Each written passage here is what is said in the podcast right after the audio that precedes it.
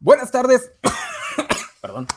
Bienvenidos a un nuevo programa de Cobachando, un programa especial en el que usaremos toda la fuerza de Cobachando para, y de la Covacha para intentar cancelar de una vez por todas a JK Rowling. No, no es cierto. Vamos a hablar de lo que pasa cuando nuestro autor favorito o uno de nuestros autores favoritos o una de nuestras autores favoritas termina convirtiéndose en problemática. Y bueno, para hablar de eso no hay mejor ejemplo que la señora eh, en su castillo de Escocia. Eh, porque bueno, creo que no hay un autor problemático con mayor fama e impacto cultural, por lo menos ahorita, que ella. Digo, hay autores peores, pero la mayoría ya están muertos o nadie los pela. Este, pues sean bienvenidos.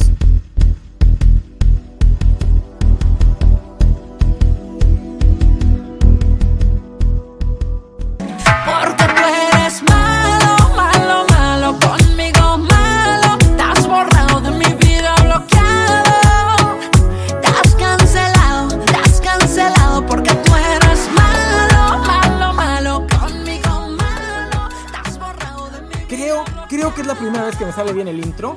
Este, estoy muy feliz. Si es así, estoy muy feliz. Si no, ahorita me regañarán este, los que me acompañan. Porque bueno, tenemos. Eh, a ver, ¿cómo empiezo a, presentarlos? Vamos a presentar a las invitadas primero. Eh, desde España, desde una playa en España, este, la señorita Viscochan, bienvenida. Bienvenida, bueno, bienvenida no. sí, exactamente, bienvenida. Bienvenida a mí misma, gracias por invitarme. Estoy aquí en Tenerife de vacaciones en mi último día. Pero bien. Híjole, te, hicimos trabajar en tu último día de vacaciones. Qué malvados somos. Este, se me olvidó decir que también vamos a hablar de, de Orson Scorecard. Ahí sí nos da chance. Me acordé ahorita porque sé que Biscochan es muy fan. Soy este, súper fan. Y como, no, y como en Cobachando no podemos traer a una de las mellizas sin la otra. Este, señorita Melón, buenas tardes. Buenas tardes, y quiero agradecerte la presencia de Virginia porque estoy también muy contenta de que esté aquí, igual que ella misma con su misma presencia.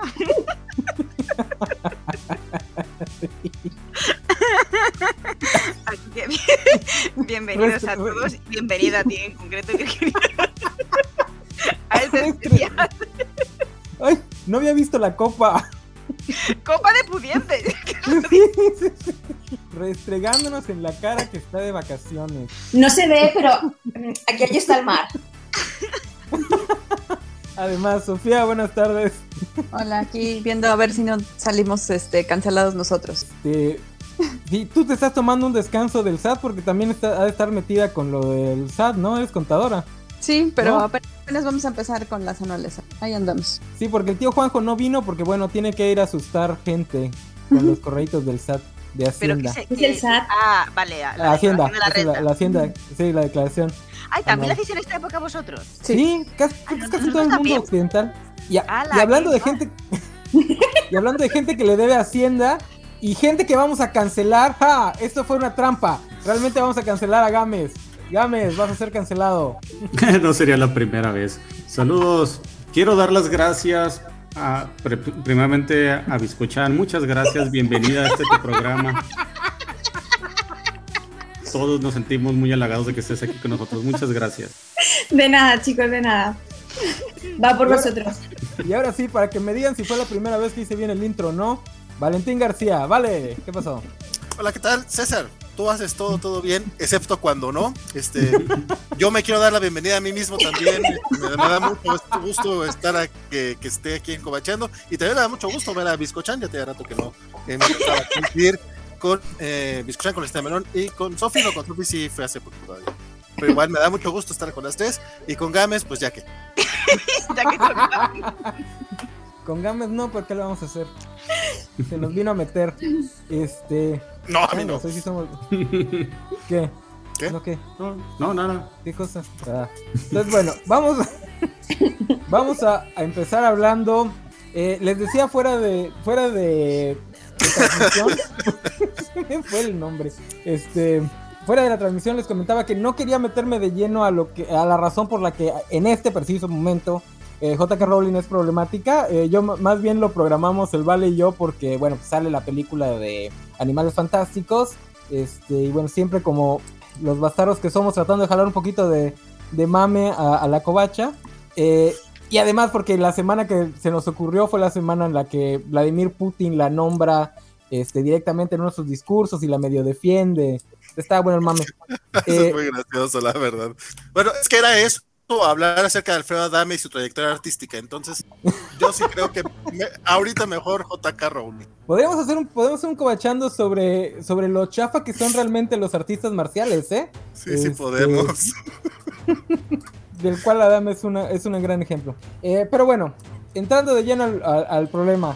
Pues todos nosotros somos millennials, sí, ¿no? Hasta Vale, que es el mayor. Bueno, más o menos. O sea, Vale es más como Genial o como fregado se llama. No, pero vale, entre creo que las primeras generaciones, ¿no? De millennials, millennials, como más tope millennial. Soy, late- 82 es la primera. soy early millennial. Ajá. Depende de cómo lo, cómo lo clasifiquemos. Eh, así que a todos nos tocó Harry Potter como, como, como la gran IP de nuestra generación. No, Eh, nos tocó. sí, claro que sí. estoy Ah. Sigue, César, sigue. No. No, tú no te preocupes. No, te espérate, es que nos, está, nos está mostrando algo, pero está blurreado, está Ajá. pixeleado. Entonces no sé ver, si es espérame, algo que no debería salir. este, entonces a todos nos tocó Harry Potter. Y bueno, en su momento, este, sí tenía haters y todo, pero pues nadie, nadie se esperaba que la señora que pues en los 2000, que a finales de los 90, 2000, pues nos parecía una persona de izquierdas, este, lo normal. Eh, yo sé, yo sé, trabajadora. Sí. trabajadora, sí, este, Claro, muy este- humilde, muy, muy de pueblo, muy de.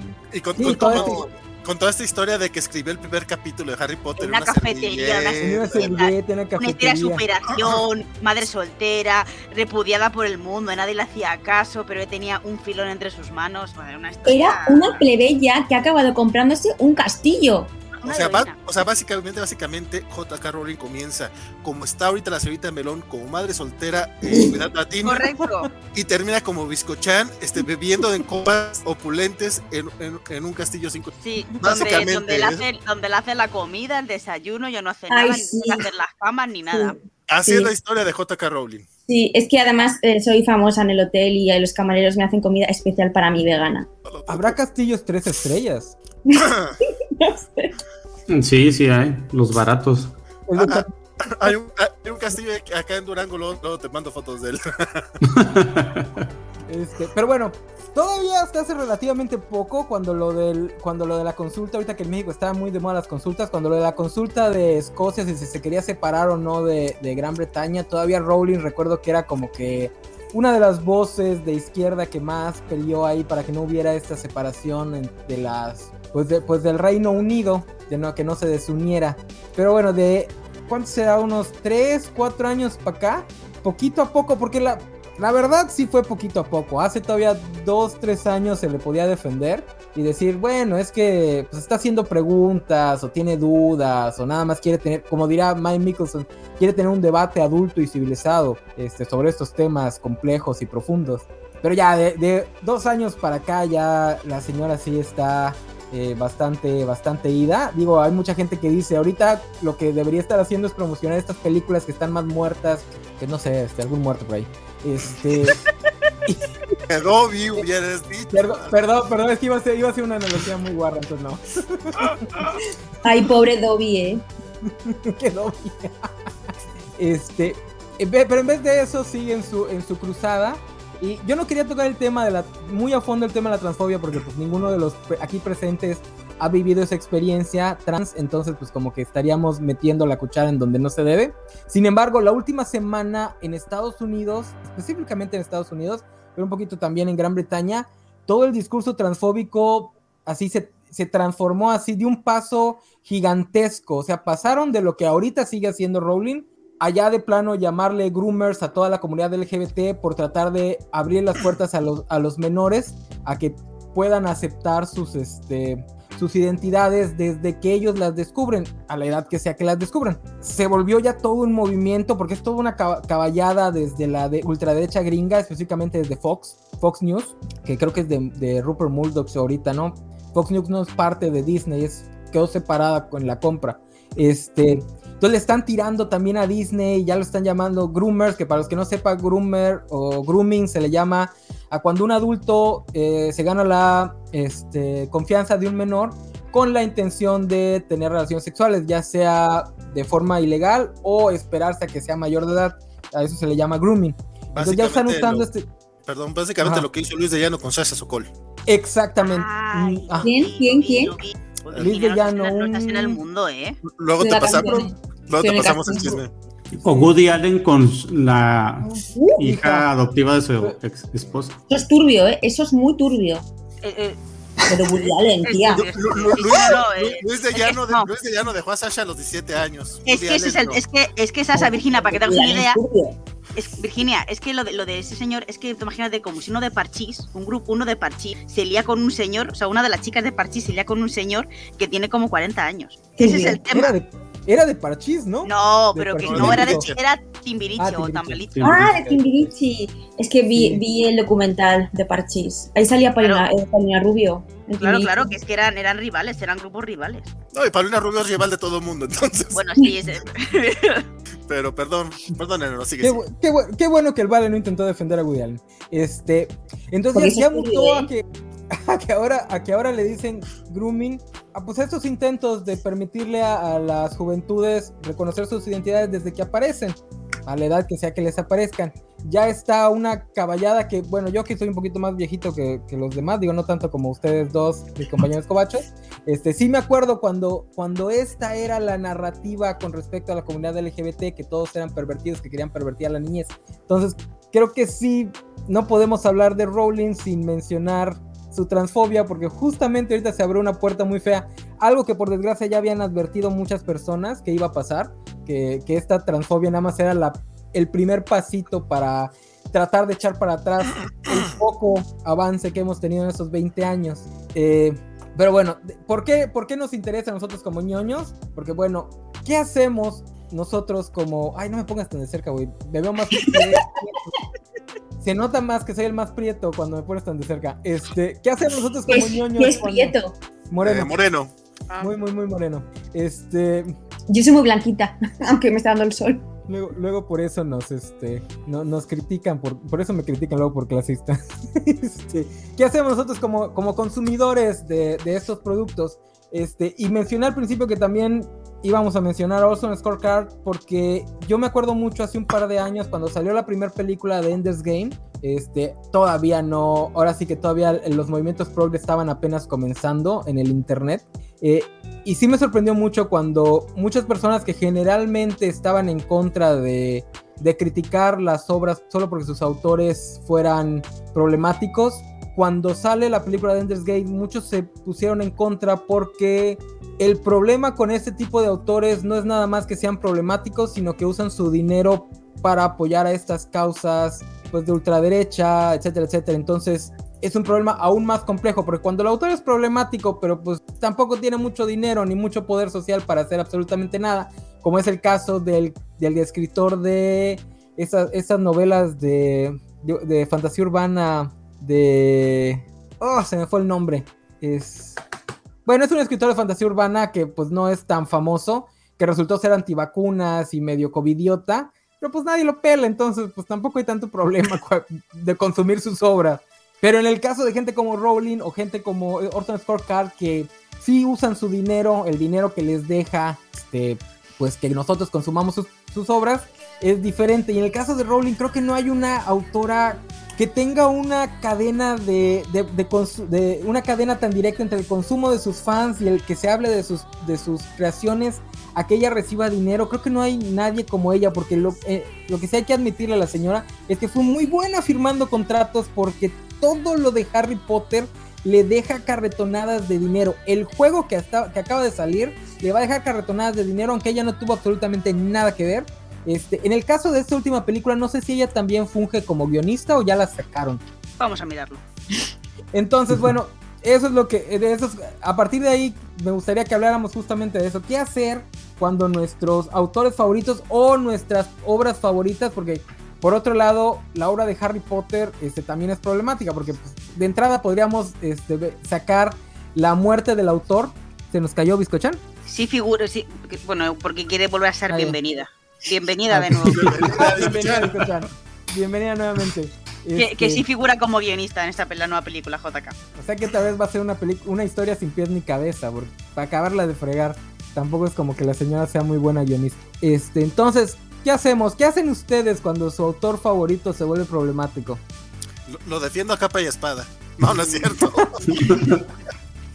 Yo, yo intento separar el libro del autor, porque el libro, al final, por ejemplo, el juego de Ender, que a mí es que me flipa toda la saga Ender, em, desde hace un tiempo, yo entiendo que el señor al final... el libro es bueno, independientemente de lo, de lo que él piense, el libro está bien escrito, es una historia buena, cuenta... está bien. Entonces, realmente, ¿por qué tengo que mm, hacer de menos a un libro? Porque su escritor sea una mierda pincha en un palo. Oh, pensé que no íbamos a decir este palabras altisonantes, señorita Biscochan. Ya, es que sale- me sale mucho decir mi repincha en un palo, es una expresión mía, muy mía. A ver, porque es que al fin y al cabo, si tú consumes un producto, que yo lo consumo, ¿eh? y aunque cancele a la gente, estás dando también pie, dinero y plataforma a que esa persona siga diciendo lo que se le ocurre. Y si esta gente al final tiene eh, voz, un, un- tiene al fin y al cabo una persona que es así, tiene más repercusión socialmente. Entonces, si esas personas dicen esas cosas, hacen pensar que si ella piensa eso o él, ah, joder, es una persona importante, ha escrito libros, es como culta, es inteligente, pues no está tan mal pensar eso. Entonces estás dando como, ah, como que le estás dando como, como voz cuando no tendría por qué ni tenerla. Entonces, Ya, pero por eso hay que decir que el libro ya no es bueno o no recomendarlo.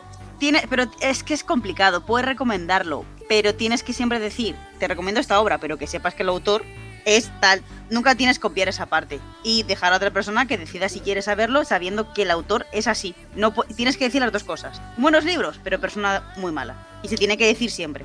¿Tú haces eso con Josh Whedon y con Buffy? Sí, yo ya no recomiendo. Yo siempre que hablo de, de, de Buffy, siempre digo que Josh Whedon es una persona mm, bastante mala. Y mírate la serie, está muy guay. Pero Josh Whedon, la cruz. Le- Les advierto que ya empecé, eh, ya empecé a ver Ángel. Yo todavía no. Yo no. Y la nueva serie de Whedon no la estoy viendo, por cierto, que lo sepas, Virginia. The Nevers es ¿Cuál muy es? buena. No la Pero estoy viendo, más no le quiero, no le nada quiero más, dar nada más dinero. estuvo como cinco, como cinco episodios Seis. y lo corrieron. No, no quiero. O Ah. sea, lo nuevo que hace Whedon, fíjate, tengo grandes conflictos sobre, sobre si verlo o no verlo. De momento no lo estoy viendo. Puedo prescindir de verlo. Mi- Yo, yo, este, bueno, Sofía, ¿vas a decir algo? o- Ah, sí, pero Ok, ¿quieres adelante, decir adelante, rápido? adelante, adelante. Ok, eh, yo tengo un problema con esta situación porque eh, estoy un poco de acuerdo con las dos, porque, eh, y voy a dar un ejemplo de cosas que a mí me pasa. Eh, por ejemplo, con Marilyn Manson sí me ha sido muy fácil dejar de consumir su, su música, ¿ok? Entonces, digamos que ahí puedo decir sí, hay que, digamos, no darle plataforma, no consumir, no darle dinero. Con JK yo tengo un problema muy grande porque, eh, digamos que a pesar de que es problemática su obra en bastantes sentidos, eh, hubo mucha gente que, incluso gente LGBT, que a, a raíz de todo el mensaje de Harry Potter, pues se sintió como identificado, ¿no? O sea, eh, hacía como un símil entre ser LGBT y ser un brujo, ¿no? Y toda esta persecución que tienen con los muggles, etcétera, etcétera. Entonces, digamos que eh, se formó toda una comunidad, incluso de, de la, de la comunidad LGBT, que eh, tomó este mensaje positivo que tiene la obra de J.K. Rowling, porque, o sea, sí tiene muchas problemáticas, pero eh, tiene como bastantes mensajes positivos sobre no juzgar, aunque la misma obra juzga a, person- personajes por eh, cuestiones totalmente subjetivas. Entonces, eh, sí trato, por ejemplo, de no consumir cosas de, de JK, sobre todo eh, de dos años para acá, porque sí me pasó que cuando eh, ya había empezado con la Bendy a, a leer los libros de nuevo, se, se destrampó totalmente, ¿no? Entonces fue así como de, bueno, ya había empezado yo a leer la obra con, con el retoño y pues ni modo que así pues, se lo corte, ¿no? Pues porque a final de cuentas ya se había enganchado. Entonces eh, hago precisamente lo que, lo que dice la señorita Melón, ¿no? O sea, sí eh, platico con ella de, bueno, o sea, JK pues es una persona que sí ha resultado problemática por esto, por esto y por esto, pero pues lo seguimos consumiendo, ¿no? Entonces, eh, yo creo que también esto de que nosotros como consumidores dejemos de darle dinero a ciertas personas que resultan problemáticas, tiene también una problemática por sí, porque, o sea, está bien que nosotros seamos consumidores lo más ético posibles, que era algo que platicaba con el enano como en, en la semana, que se habla mucho, ¿no? De que no hay consumo ético en el capitalismo, pero yo diría que en general no hay consumo ético humano. Eh, entonces está bien que tratemos de ser lo, lo, más ético posible en lo que consumimos, pero creo que también es un poco problemático porque otra vez nos están poniendo a nosotros como consumidores eh, la, la, presión final de ser éticos, de ser buenos, y a final de cuentas, pues aunque no, yo, Sofía, ya no compre libros de JK, pues JK va a tener, va a seguir teniendo financiamiento de estructuras más grandes con muchísimo más dinero y pues que obviamente los 10, 20 dólares que yo ya no gaste en ella, pues no van a generar suficiente impacto, ¿no? Y otro problema que veo con esto de eh, yo sí tengo un problema con lo de, o sea, sí estoy de acuerdo que no hay que permitir eh, discursos de odio, no hay que confundir la libertad de expresión con los discursos de odio, pero también es cierto que tampoco nos podemos ir a eh, la censura total y absoluta, porque ¿qué pasa cuando tú censuras un tema? Pues que después la gente busca estos temas que están censurados. Ah, bueno, ¿no? Si lo estamos censurando es porque quizá tiene algo de razón. Entonces, esto también puede jugar como un, es un arma de doble filo, porque incluso eh, hay autores, por ejemplo, ahora en Black Lives Matter, no sé si se acuerdan que hubo un jugador que por estarse arrollillando, pues terminó súper cancelado, ¿no? Terminó sin trabajo y terminó sin patrocinios y terminó sin todo. Entonces creo que hay que eh, darse cuenta que pues es una situación compleja. Eh, está bien que intentemos ser consumidores éticos, pero creo que es muy difícil que toda la carga se nos venga a nosotros como consumidores. Sofía, ahorita que mencionas lo de lo de justamente lo de consumo ético contra el capitalismo, este aquí nos pregunta la pregunta del millón, ¿es verdad que existe la cancelación? que Warren Ellis, J.K. Rowling siguen teniendo oportunidades millonarias, tal vez pierden uno o dos proyectos.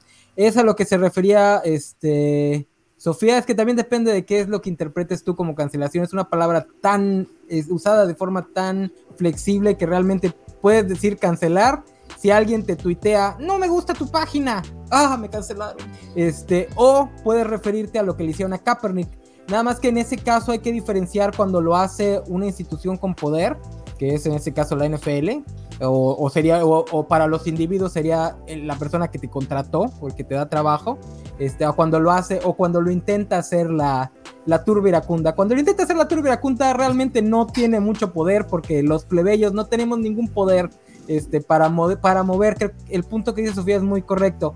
El problema cuando entramos a estas discusiones es que de repente entramos como que a una realidad paralela donde nosotros, la gente de a pie, tenemos, creemos tener mucho poder, cuando realmente la decisión final la siguen teniendo las mismas gentes de siempre.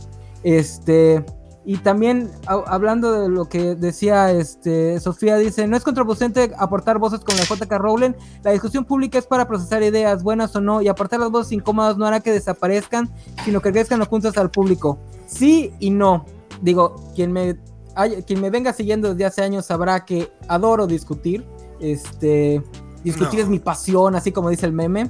Eh, y te voy a decir algo, la discusión pública no sirve para nada. Eh, bueno, estoy exagerando, sí, servirá para algunos casos muy puntuales, pero en general esta idea que tenemos de es que en el discurso público se deben debatir las ideas. Tengo 35 años, yo me hice consciente de temas como el aborto, que será por ahí de los 10, 11 años, porque tenía una maestra de quinto y sexto muy, muy izquierdista. Este, y desde los 10, 11 años vengo escuchando los mismos argumentos de los pro vida eh, y todas las discusiones y debates y este, lo que tú quieras llamarle discusión pública no han servido absolutamente para nada. Gente como Serrano Limón, para los que no sean de México, este, que es uno, era uno de los de las voces pro más famosas. Gente como Serrano Limón jamás se le, se le venció con una discusión, un debate. Se le venció como al Capone cuando descubrieron que estaba este, moviendo dinero y no pagándole a Hacienda. Este, pero en la discusión pública jamás, jamás se pudo. O sea, el mismo argumento que estaba dando hace que cuando yo tendría que 12, 13 años de este sobre el aborto, lo están dando ahorita los Provida exactamente igual, igualito, no ha cambiado nada.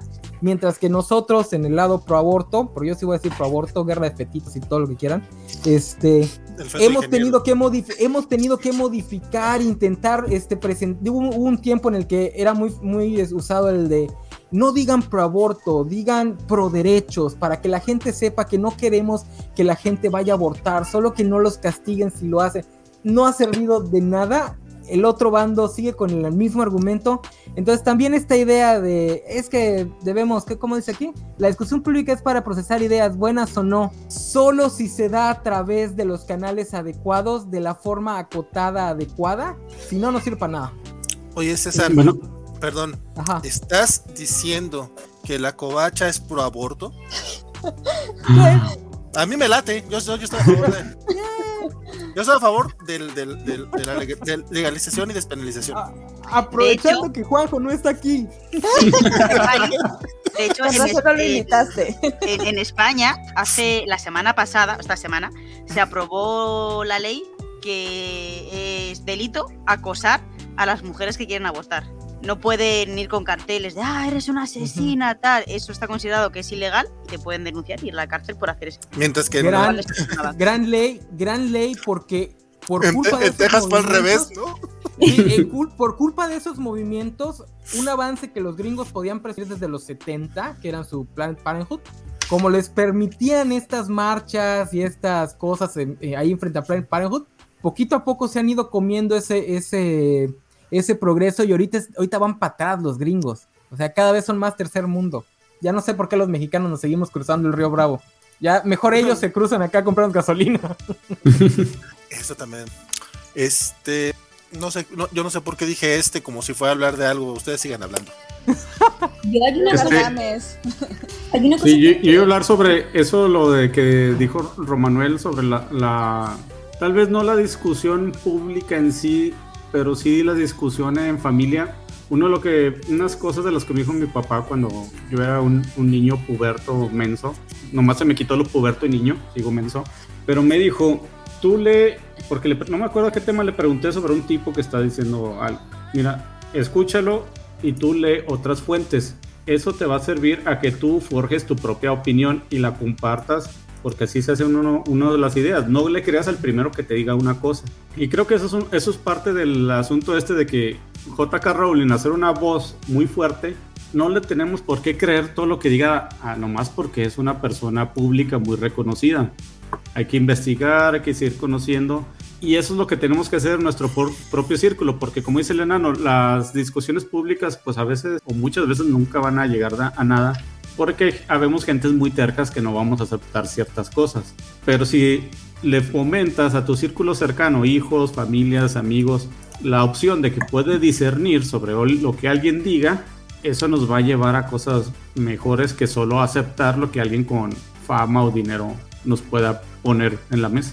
Sí, creo que la diferencia en, en el caso específico de JK Rowling es no, no solamente el nivel que tiene de, de que lo que ella diga eh, resuene en otras personas, sino el- la bronca es la lana que le mete a organizaciones que se dedican a meter eh, a, tumbar derechos de, de- otras personas. Eh, en la semana cuando me decía César si iba a entrar a este programa o no, le dije la verdad, la verdad es que me da un poco de, de- de- no, de miedo, podría decirlo, este, porque podría tener yo ciertos pensamientos similares a los de a los de JK Rowling. Antes de que antes de que me cancelen y que me vean feo. Este, Y a La Woody gran Allen. batalla es- es- o, de, o de Woody Allen. No, no, no. O sea, te- tengo ciertas dudas que yo sé que si se expresan, este, por muy válidas que sean, va a haber gente que las va a tomar como ofensas. Entonces empieza, el, eh, empieza este tema de discusión que es como, güey, o sea, realmente no estoy en contra, al contrario, o sea, no, eh, no, no, voy a decir que no estoy en contra. Miren, Estoy a favor de que todas las personas sean, este, tengan los derechos que debemos de tener. Cualquier persona no se les puede minimizar.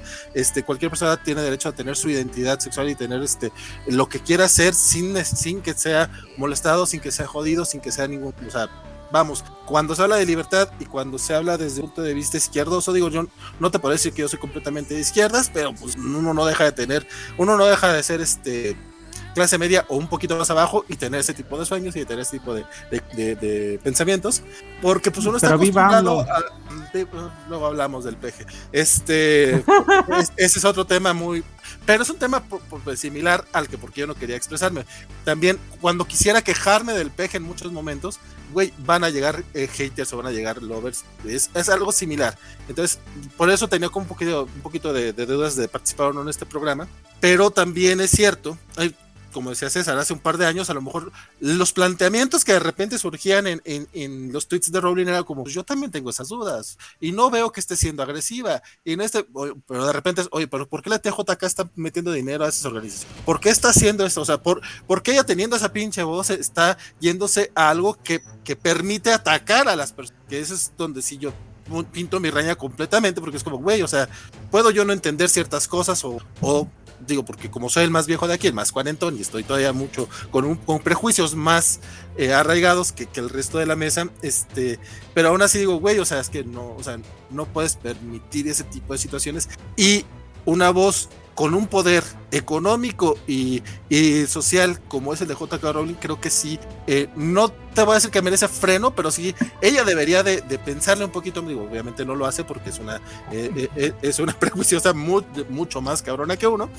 este, pero sí es como, güey, neta, no está abonando nada a la discusión y está abonando más a, a la persecución de un sector de. Que aparte claro. de, de, gente que son muy fans de sus libros, porque cabrón, tus libros tienen. Sí. Bueno, bueno, también. Tenían, es que tienen, tienen una lectura para el grupo LGBT muy grande. Puede tener una lectura así, y luego de repente lo lees de otra manera y lo.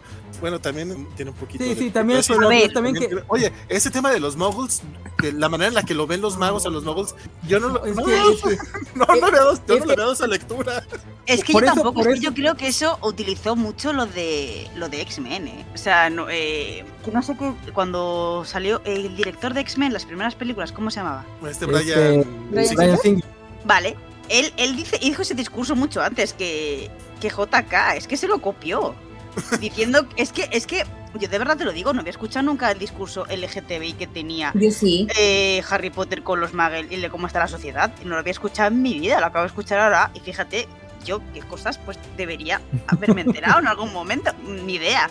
Eh, entonces eso se lo saca un poco de la manga, ¿eh? Aquí recientemente, así como lo de Dumbledore. Ah, morado es gay. O sea, de ese palo, o sea, se lo sacó porque, porque estaba um, como de moda, entre comillas. Y a ver, el Lo- tema de que tú, yo puedo entender que tú no entiendas de un tema. Y en no entender un tema no significa que estés en contra. No entiendes de un tema, preguntas, entiendes. Y si aún así sigues sin entender ciertas cosas, no tienes por qué entenderlas. No, no te estamos, no, no obligan a la gente a que entiendas, aceptes y encima, ¡guau! sea súper. Venga, me, me uno a la. Me uno y soy el que más. No, no. Simplemente si tú no lo, no lo entiendes o solo. No molestes, déjalo ahí y ya está. No metas mierda para que esa gente no pueda desarrollarse y, y sentir y vivir la vida como ellos eh, entienden que deben vivirla. Entonces, tú preguntas, si es que estás en tu derecho de preguntar de todo el mundo, de exponer sus dudas, pero no canceles en el proceso. Entonces, Ese es, ese es un tema como que, o sea, es, es paralelo, pero es este, no es exactamente el mismo, porque una cosa es lo problemático de la obra, porque yo, yo creo que transfobia en la obra de Harry Potter está difícil encontrarla. no, no hay, yo creo Sí. que no hay, pero porque no Yo hay creo que no hay.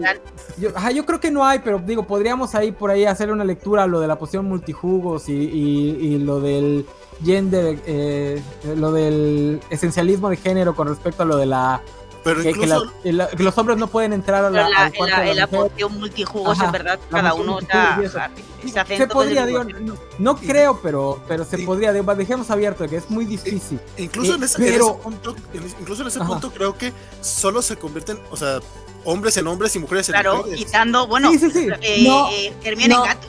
No, y Ginny Bueno, el se convierte en Harry Potter. Y esta En el flor se Lord en Locker. Harry Potter. En el penúltimo Ah, sí, cierto, Harris para intentar escapar y ahí se cambian de género. No, cierto, Sí. cierto. Por eso, por eso al principio decía Ah, que bueno, y en la una batalla cosa es final también, que hace más de un Harry, La- claro. Sí, la, la problemática de la persona y otra cosa es la problemática de la obra, porque transfobia, pues sí está canijo encontrársela a la obra.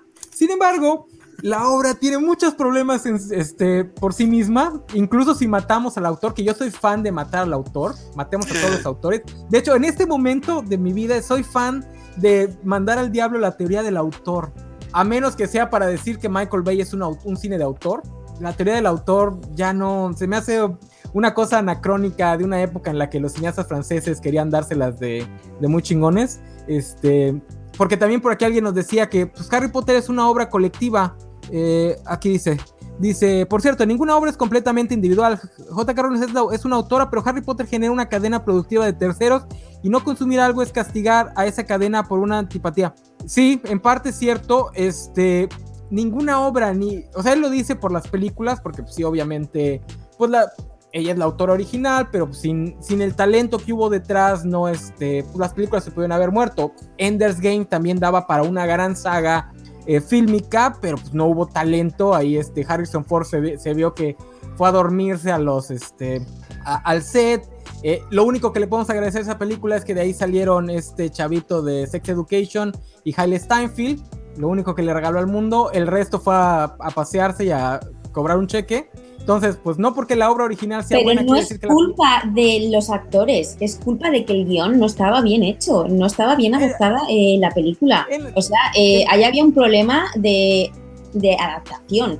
en el caso de Harrison Ford sí se nota que le echó la hueva y hasta el otro, este, al, al que ponen del, del, del Maui, este, eh, Ah, que está sí. todo tatuado. Se me olvidó el nombre del autor que hizo de Mandarín, bueno, de Trevor Slater en, en Iron Man. También, Ben Kingsley, también se nota que le echaron la hueva, este, pero muy diferente a los...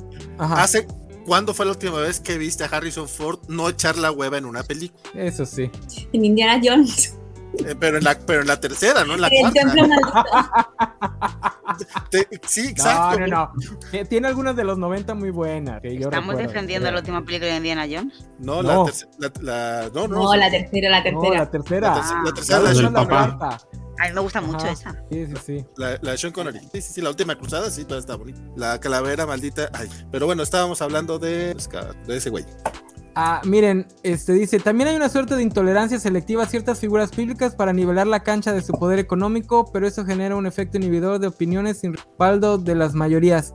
No, en el caso de Rowling no se aplica esto. A Rowling se le dieron muchísimas oportunidades de enmendar el camino, este, porque, o sea, la buena voluntad que se le tenía a la señora era inmensa, porque además es una de las pocas figuras femeninas con este nivel de poder en la opinión pública, que es algo que yo les quería preguntar en el programa de Covachas, eh, pero obviamente no pude porque necesito dar una explicación un poquito larga.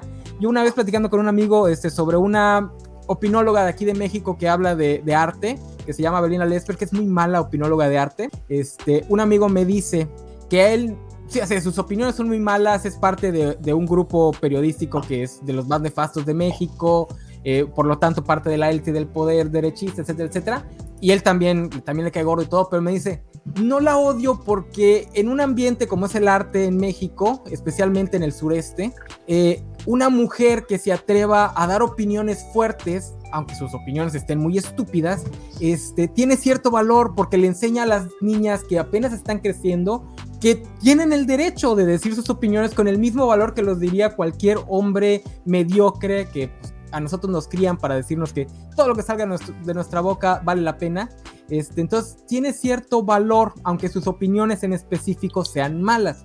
Y yo les quería preguntar si no cabría lo mismo decir de Rowling, porque ¿qué otra figura femenina tiene? Digo, tal vez se lo, merecía, se lo merecerían más este, gente como Úrsula K. Le Guin o este, Atwood, pero bueno, es una de las pocas. También de repente como que callarla es este, callar una de las pocas voces no masculinas de ese nivel. Que además también mucho del backlash que hay ahorita contra ella también es mucha gente que odiaba a Harry Potter en el 2000, que se está aprovechando para decir que fue la peor saga del mundo y estaba mal escrita y cómo nos atrevimos. Gente que vive diciéndonos que Transformers es una de las mejores franquicias que existen, nos dicen que cómo nos atrevimos a pensar que Harry Potter era bueno. Es que sí lo es. Este, Ya, ya, ya dinos quién fue quien se le ocurrió decir eso de Transformers. Eh, ¿Quién? A, a mí me gustaban los Transformers de niños. Estaba tan emocionado cuando salieron las películas de Michael Bay.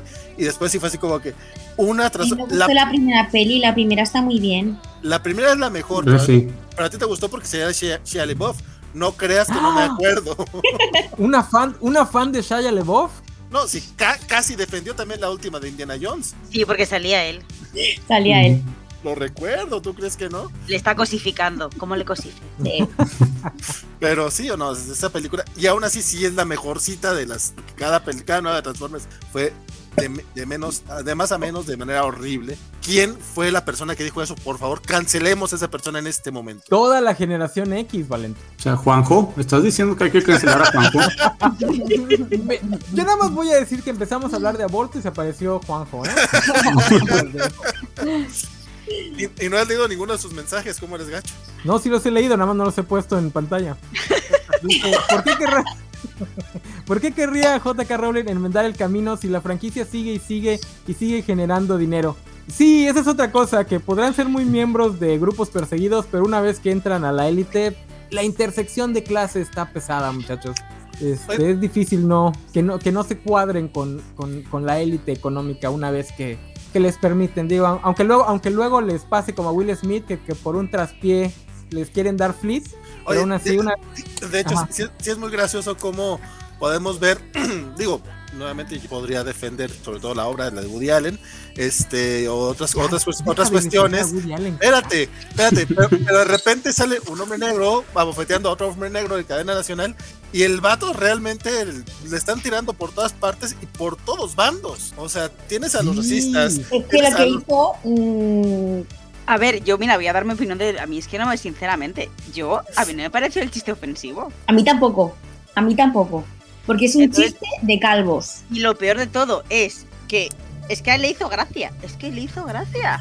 Tú te ríes y cuando ves que, la, que te va a caer bronca es cuando te levantas y, y, y por intentar evitar...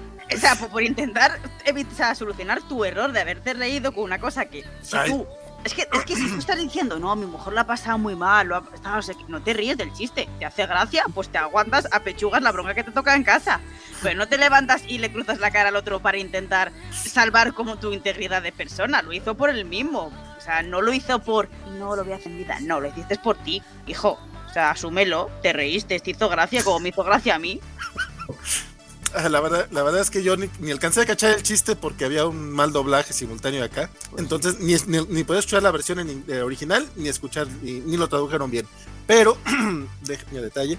O sea, pero igual sí es como, o sea. Sí, o sea, la reacción el, es extrema. El nivel o sea, que le están tirando de que ya lo sacaron de la academia. Bueno, lo de la academia se me hace cierto punto normal. 10 años le han sacado de los Oscars. A mí, me parece un, poco excesivo, eh, sinceramente. Pero que, que, el, no, que le cancelen algunas series, yo digo, que le cancelen la del Prince of Bel Air, está bien porque la serie es mala, o sea, tampoco se le va, pero de repente, o sea, el güey ha hecho muchas malas películas últimamente y lo nominan a los Oscars, o sea, ¿por qué le van a quitar el, la biopic? Creo que, creo que está poco sí exagerado el tema. Bien dice Andrea, o sea, ya si tiene broncas este, en casa, pues que las tenga. Claro, eh, los trapos sucios lavarlos en tu casa, no pegando un golpe ahí. Ahora, lo, ahora, ahora, yo, yo no estoy tan en contra del golpe por dos razones. Bueno, por una razón, la verdad, y es el chisme. O sea, lo, lo que dijo Chris Rock después del golpe, para mí, eso es, eso, ese es el, es lo, lo, el punto medular. Es como una de las mejores noches en la historia de la televisión en vivo a nivel mundial. Ah, sí, sí. o sea, si lo viste Pero en vivo, fue es que como, tal vez, wow, wow, wow, wow, ¿qué tal pasó vez, sí, sí, tal vez desde, desde, desde, el tercer mundo se, se, interprete diferente, vale, pero yo, o sea, yo también, en, en, teoría, estoy en contra de que se recurra a la violencia. Pero la reacción de no, es asalto, llamen a la policía, ¿cómo puedes? Güey, es una, es una cachetada con la mano abierta. Y le dio solamente con. tú mismo y no te pasa nada. Yo, yo o sea, no, la gente reaccionó como si hubiese dado un puñetazo con No, pero es que a ver, fue, fue un acto de violencia en un acto público que no estaba justificado para nada. Y ahí me parece bien que se haya tomado medidas, o lo que quizá un poco exageradas, pero lo que hizo no está justificado de ninguna forma, o sea, no. Eh, yo les recomiendo que busquen lo que dijeron las mujeres este, afrodescendientes y racializadas durante todo este mame, que es lo que le da contexto a todo el asunto, porque no es nada más el acto en sí mismo. Digo, el acto en sí mismo, pues sí, o sea, es un hombre que se paró enojado por las razones que fuera, este, a golpear a otra persona. Este, pero todo lo que, lo que conlleva lo de la alopecia, lo del cabello de las mujeres, Chris Rock es la enésima vez que hace este tipo de chistes sobre este tipo de temas. Este, a pesar de que él tuvo y, y le hizo a sus hijas un, un, documental sobre, sobre la importancia del cabello para la, para la mujer afrodescendiente y todo. Este, búsquenla, ahí está, Sofía roló un, un link, este, tanto a, a, un post que hicieron las de afro, afrolatinas o afroféminas.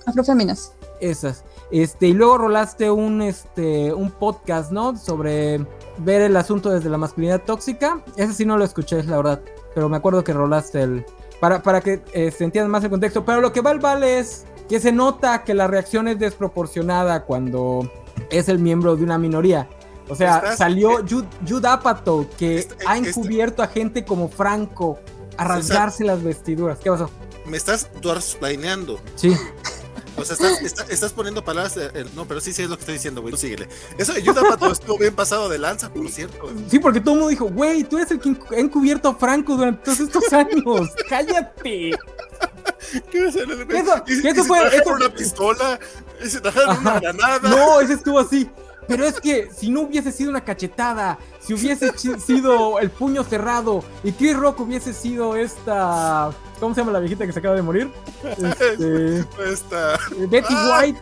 No se estarían riendo. Pues sí, güey. Si en vez de una cachetada hubiese sido una invasión con tanques y en vez de Will Smith hubiese sido Vladimir Putin, sería una situación completamente distinta. No, y ¿sabes, sabes lo que yo sí noté? Es que enseguida noté Perdón. a los blancos. O sea, los blancos se pusieron histéricos. Así de, es que es asalto. Sí. Dije, El- yo- mi reacción fue así de, "Dude, estamos, estamos este, echando desmadre aquí chido. El- Y vienen a ponerse de Karens. O sea, todos riéndonos y haciendo memes. Porque, digo, tal vez desde, el- desde el, desde el el- tercer mundo se interpreta diferente. Pero pues una cachetada así. El, el, el Twitter gringo blanco sí estuvo muy. muy Sí, muy- muy se puso histérico inmediatamente. Pero también Twitter tiene tantas esferas y tantos mundos que esto, esto está bien raro a veces, es muy surreal. A mí me representa eh, Andrew Garfield cuando está fuera de los Oscars contando a la gente lo que ha pasado y que realmente él ni siquiera lo ve porque está tuteando y digo, si es que yo hubiese sido igual que él. O sea, no lo veo y luego lo comento. Mira, otro, ese sí está bueno. yo solo digo que si el chiste lo hace Momoa o The Rock, Will se lo piensa dos veces en darle la cachetada. Y yo lo que les digo cuando hacen estos memes es que Momoa y The Rock no harían ese tipo de chistes. Con todo y la imagen que tienen de hombres madreadores, los dos tipos tienen la fama de ser súper buena onda. Especialmente Momoa, que hasta Gail Simón sale a defenderlo cuando de repente sale ahí algo que, que quiere, que quieren decir que no es tan buena onda. Ese Gail Simón defiende mucho a Momoa como uno de los panes de dulce más grande que existen en el mundo. Este. Pero bueno, ¿en qué estábamos? Perdón. No, espérate, yo, yo, yo no fui el que, el que cambié el tema esta vez. ¿Por qué pido perdón? Ya es la costumbre. Estoy tratando de acordarme de, de dónde nos desviamos, pero se me fue por En, completo. en si eh, estaba bien callar a JK porque al final de cuentas es una mujer que Ah, tiene sí, poder, sí. ¿no? Ah, ah, Sí, Ah, sí, es- sí. Ese es un buen tema que espero no, no más planear, pero es una buena pregunta porque evidentemente tenemos chingos de, de- hombres diciendo pendejadas diariamente sin el nivel de, de cállenlo. O sea, sí se le pide que se le calle, pero no de la misma manera en la que se le pide a JK Rowling. O sea, sí, por ese lado entiendo el punto, pe- pero es complicadón. Ahora sí, como bien dijo Elena, ¿no? Pues, las mujeres, ¿ustedes qué opinan sobre este tema?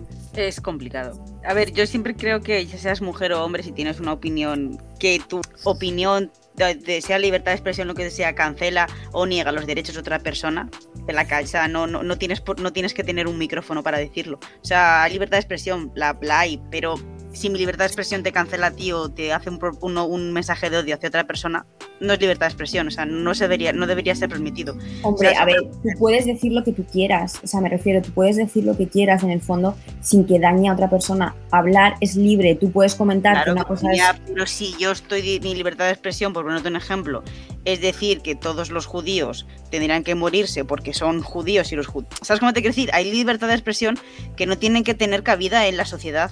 Y, que tu libertad es. Tú puedes tener tu libertad de expresión, pero siempre cuando no canceles y, y niegues la libertad a otras personas. Y que digas, es que todos los, to- todos los gays tienen que estar muertos porque son una abominación de la. No, es que esa- ese, ese mensaje es un mensaje de odio que no tendría que decirse en ningún lado. Entonces. No, sí, sí, sí, sí, yo ahí estoy contigo. Que Esta estoy libertad de expresión no es libertad de Realmente expresión. la, liber- la libertad de expresión debería ser libre. Si tú no, si, si solo te estás expresando y no haces daño a nadie, realmente Claro, eso claro, pues lo que las, las opiniones hacen daño a las personas. Pero la libertad de, de expresión eh, como tal deberíamos llegar a un punto en el que cada persona pueda decir lo que, lo que quiera, entre comillas, porque al final es como la sociedad se acaba nutriendo. Si cada persona opina eh, diferentes cuando se crea, cuando hay conflictos, cuando la sociedad avanza, pues si todos decimos que algo es bonito, todo es bonito y nos quedamos ahí anclados. pero cuando libertad de expresión no niegue ni haga ni, ni vaya en contra de otras personas. Esa opinión, esa libertad de expresión, yo creo que no tiene cabida en la sociedad de hoy en día. Yo- No, no, no sí, sé. yo te entiendo, ¿eh? Lo que dice, yo... yo Hay, hay- hay ciertos temas que, que- que no, no tienen que tener cabida en la sociedad. O sea, no, no, se, no puedes darle un micrófono a alguien para que diga la primera barbaridad que se le ocurre cuando esa, esa cosa, ese mensaje que está dando va en contra. Tú puedes decir, oye, mira, yo estoy a... Eh, intentas argumentar, pero siempre y cuando tu opinión no niegue la realidad, o sea, no, no, no vaya en contra de otra persona hacia mensajes de odio y, y de cancelación. Eh, creo que lo que sí es importante es, eh, y precisamente que tiene que ver con lo que, lo que dice Ant, es eh, precisamente esta línea entre la, libertad de expresión y el discurso de odio, ¿no? Entonces, a final de cuentas, tú puedes echar tu discurso de odio, pero también tienes que estar preparado a afrontar las consecuencias. Es decir, no vas a esperar que todo el mundo te esté aplaudiendo o, que no haya, por ejemplo, una denuncia por discriminación que después haya personas que eh, te quieran cerrar las puertas precisamente porque están en toda su libertad de ejercer eh, una consecuencia al, discurso de odio que estás eh, promoviendo, ¿no? Entonces, eh, que es a lo que yo, yo he comentado hace un momento precisamente con que el problema es que cuando callamos a las personas de repente como que resurgen más fuertes, ¿no? O que están, eh, digo, ¿no? Eh, yo, yo sí soy de la idea de que no tenemos que tolerar los discursos de odio, pero silenciar las voces también creo que trae una problemática muy grande, es que de repente estos discursos se hacen más fuertes precisamente porque están dentro de la clandestinidad. ¿Qué pasó? Que sí, sí ejerces, eh, sí ejercer eh, eh, la libertad de, de, expresión, pero entender que también si nosotros, haciendo mal uso de esta libertad de expresión, soltamos un discurso de odio, por supuesto que va a haber consecuencias. Y eso es lo que nosotros tenemos que hacer precisamente como consumidores, ¿no? Eh, medir hasta qué tanto podemos incidir para que estas consecuencias no solamente sean, o sea, porque muchas veces lo que pasa es que, ajá, cancelamos a JK Rowling, pero bueno, ¿qué, ¿de qué le sirve a JK Rowling eh, cancelar a JK Rowling o, callarla si es que van a empezar a surgir eh, un montón de legislaciones como las de Estados Unidos que sí están afectando a un montón de personas trans, etcétera? Entonces, eh, creo que tenemos que ir un poquito más también dentro de esto de qué podemos hacer más allá de callar voces como para eh, que nuestras acciones sí incidan a favor de quienes están perdiendo estos derechos. Porque yo creo que, ok, cancelamos a JK, pero si siguen existiendo estas legislaciones y nosotros, eh, bueno, lo digo por ejemplo acá en México que ha pasado mucho que eh, incluso ha habido mucho movimiento en contra de las leyes de identidad de género. Aquí ni siquiera podemos hablar de, de, las leyes de identidad de género para niños porque ni siquiera han pasado las de los adultos, ¿no? Entonces, si nosotros dentro de nuestras posibilidades no hacemos eh, incidencia, que hoy en día es tan fácil como que busques el Twitter de, tu, eh, de tus legisladores locales para decirles que que aprueben estas leyes o que no se dejen intimidar o lo que sea, pues realmente estamos haciendo poco, ¿no? O sea, creo que de repente nos quedamos cortos en esta parte de eh, satisfacernos nosotros como consumidores, insisto, querer ser lo más éticos posibles, pero a final de cuentas no hacemos un rol activo para que estas personas tengan acceso a sus derechos. Y ya. Es que es eso, ¿qué pasó cuando un profesor de Massachusetts, de Massachusetts, de, oh, bueno, del eh, canceló el libro de Maus, el cómic? Que todo el mundo fue a comprarlo a posta. Eso es lo que lo dice Sofi. Si tú cancelas algo, estás creando que la gente, por ignorancia o por el morbo, indague más. Entonces, al final, hay que dar cabida a las expresiones. Sí, pero muchas veces también la prensa. Yo aquí estoy con Sofi, ¿eh?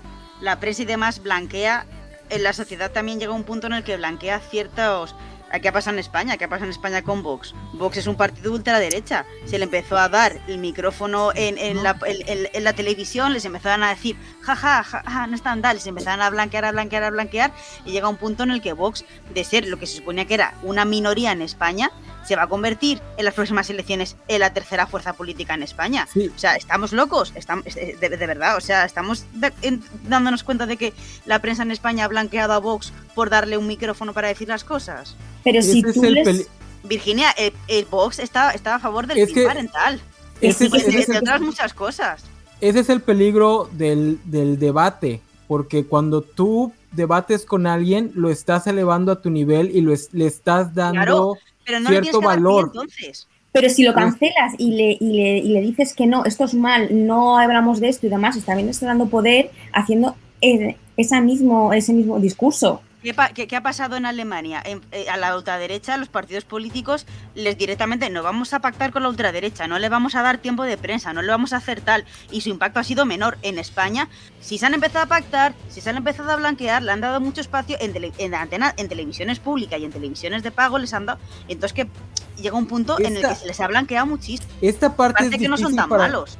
Esta parte es difícil para nosotros los millennials porque a nosotros nos educaron para ver la libertad de expresión como el cáliz final de, la utopía. A nosotros nos metieron la idea de que la libertad de expresión era este, todo hermosa y el camino derechito a, a vivir en un paraíso, entonces nos cuesta mucho trabajo voltear a ver cosas como el, como el ejemplo de Alemania. En Alemania y creo que en Europa, en, eh, En Europa del también. Oeste, eh, sí. eh, son mucho más duros con el discurso este, nazi. Y por ejemplo, ellos son de los países que más ha tardado, que más han tardado en, en dejar entrar justamente a los nazis. El otro ejemplo era Japón, pero Japón del 2000 para acá justamente comenzó a, a relajar sus, sus leyes con respecto a ese discurso y boom, ya tenemos otra generación de etnonacionalistas este, en Japón que están, que, que por alguna razón aman mucho que los personajes alemanes aparezcan en sus, en sus mangas.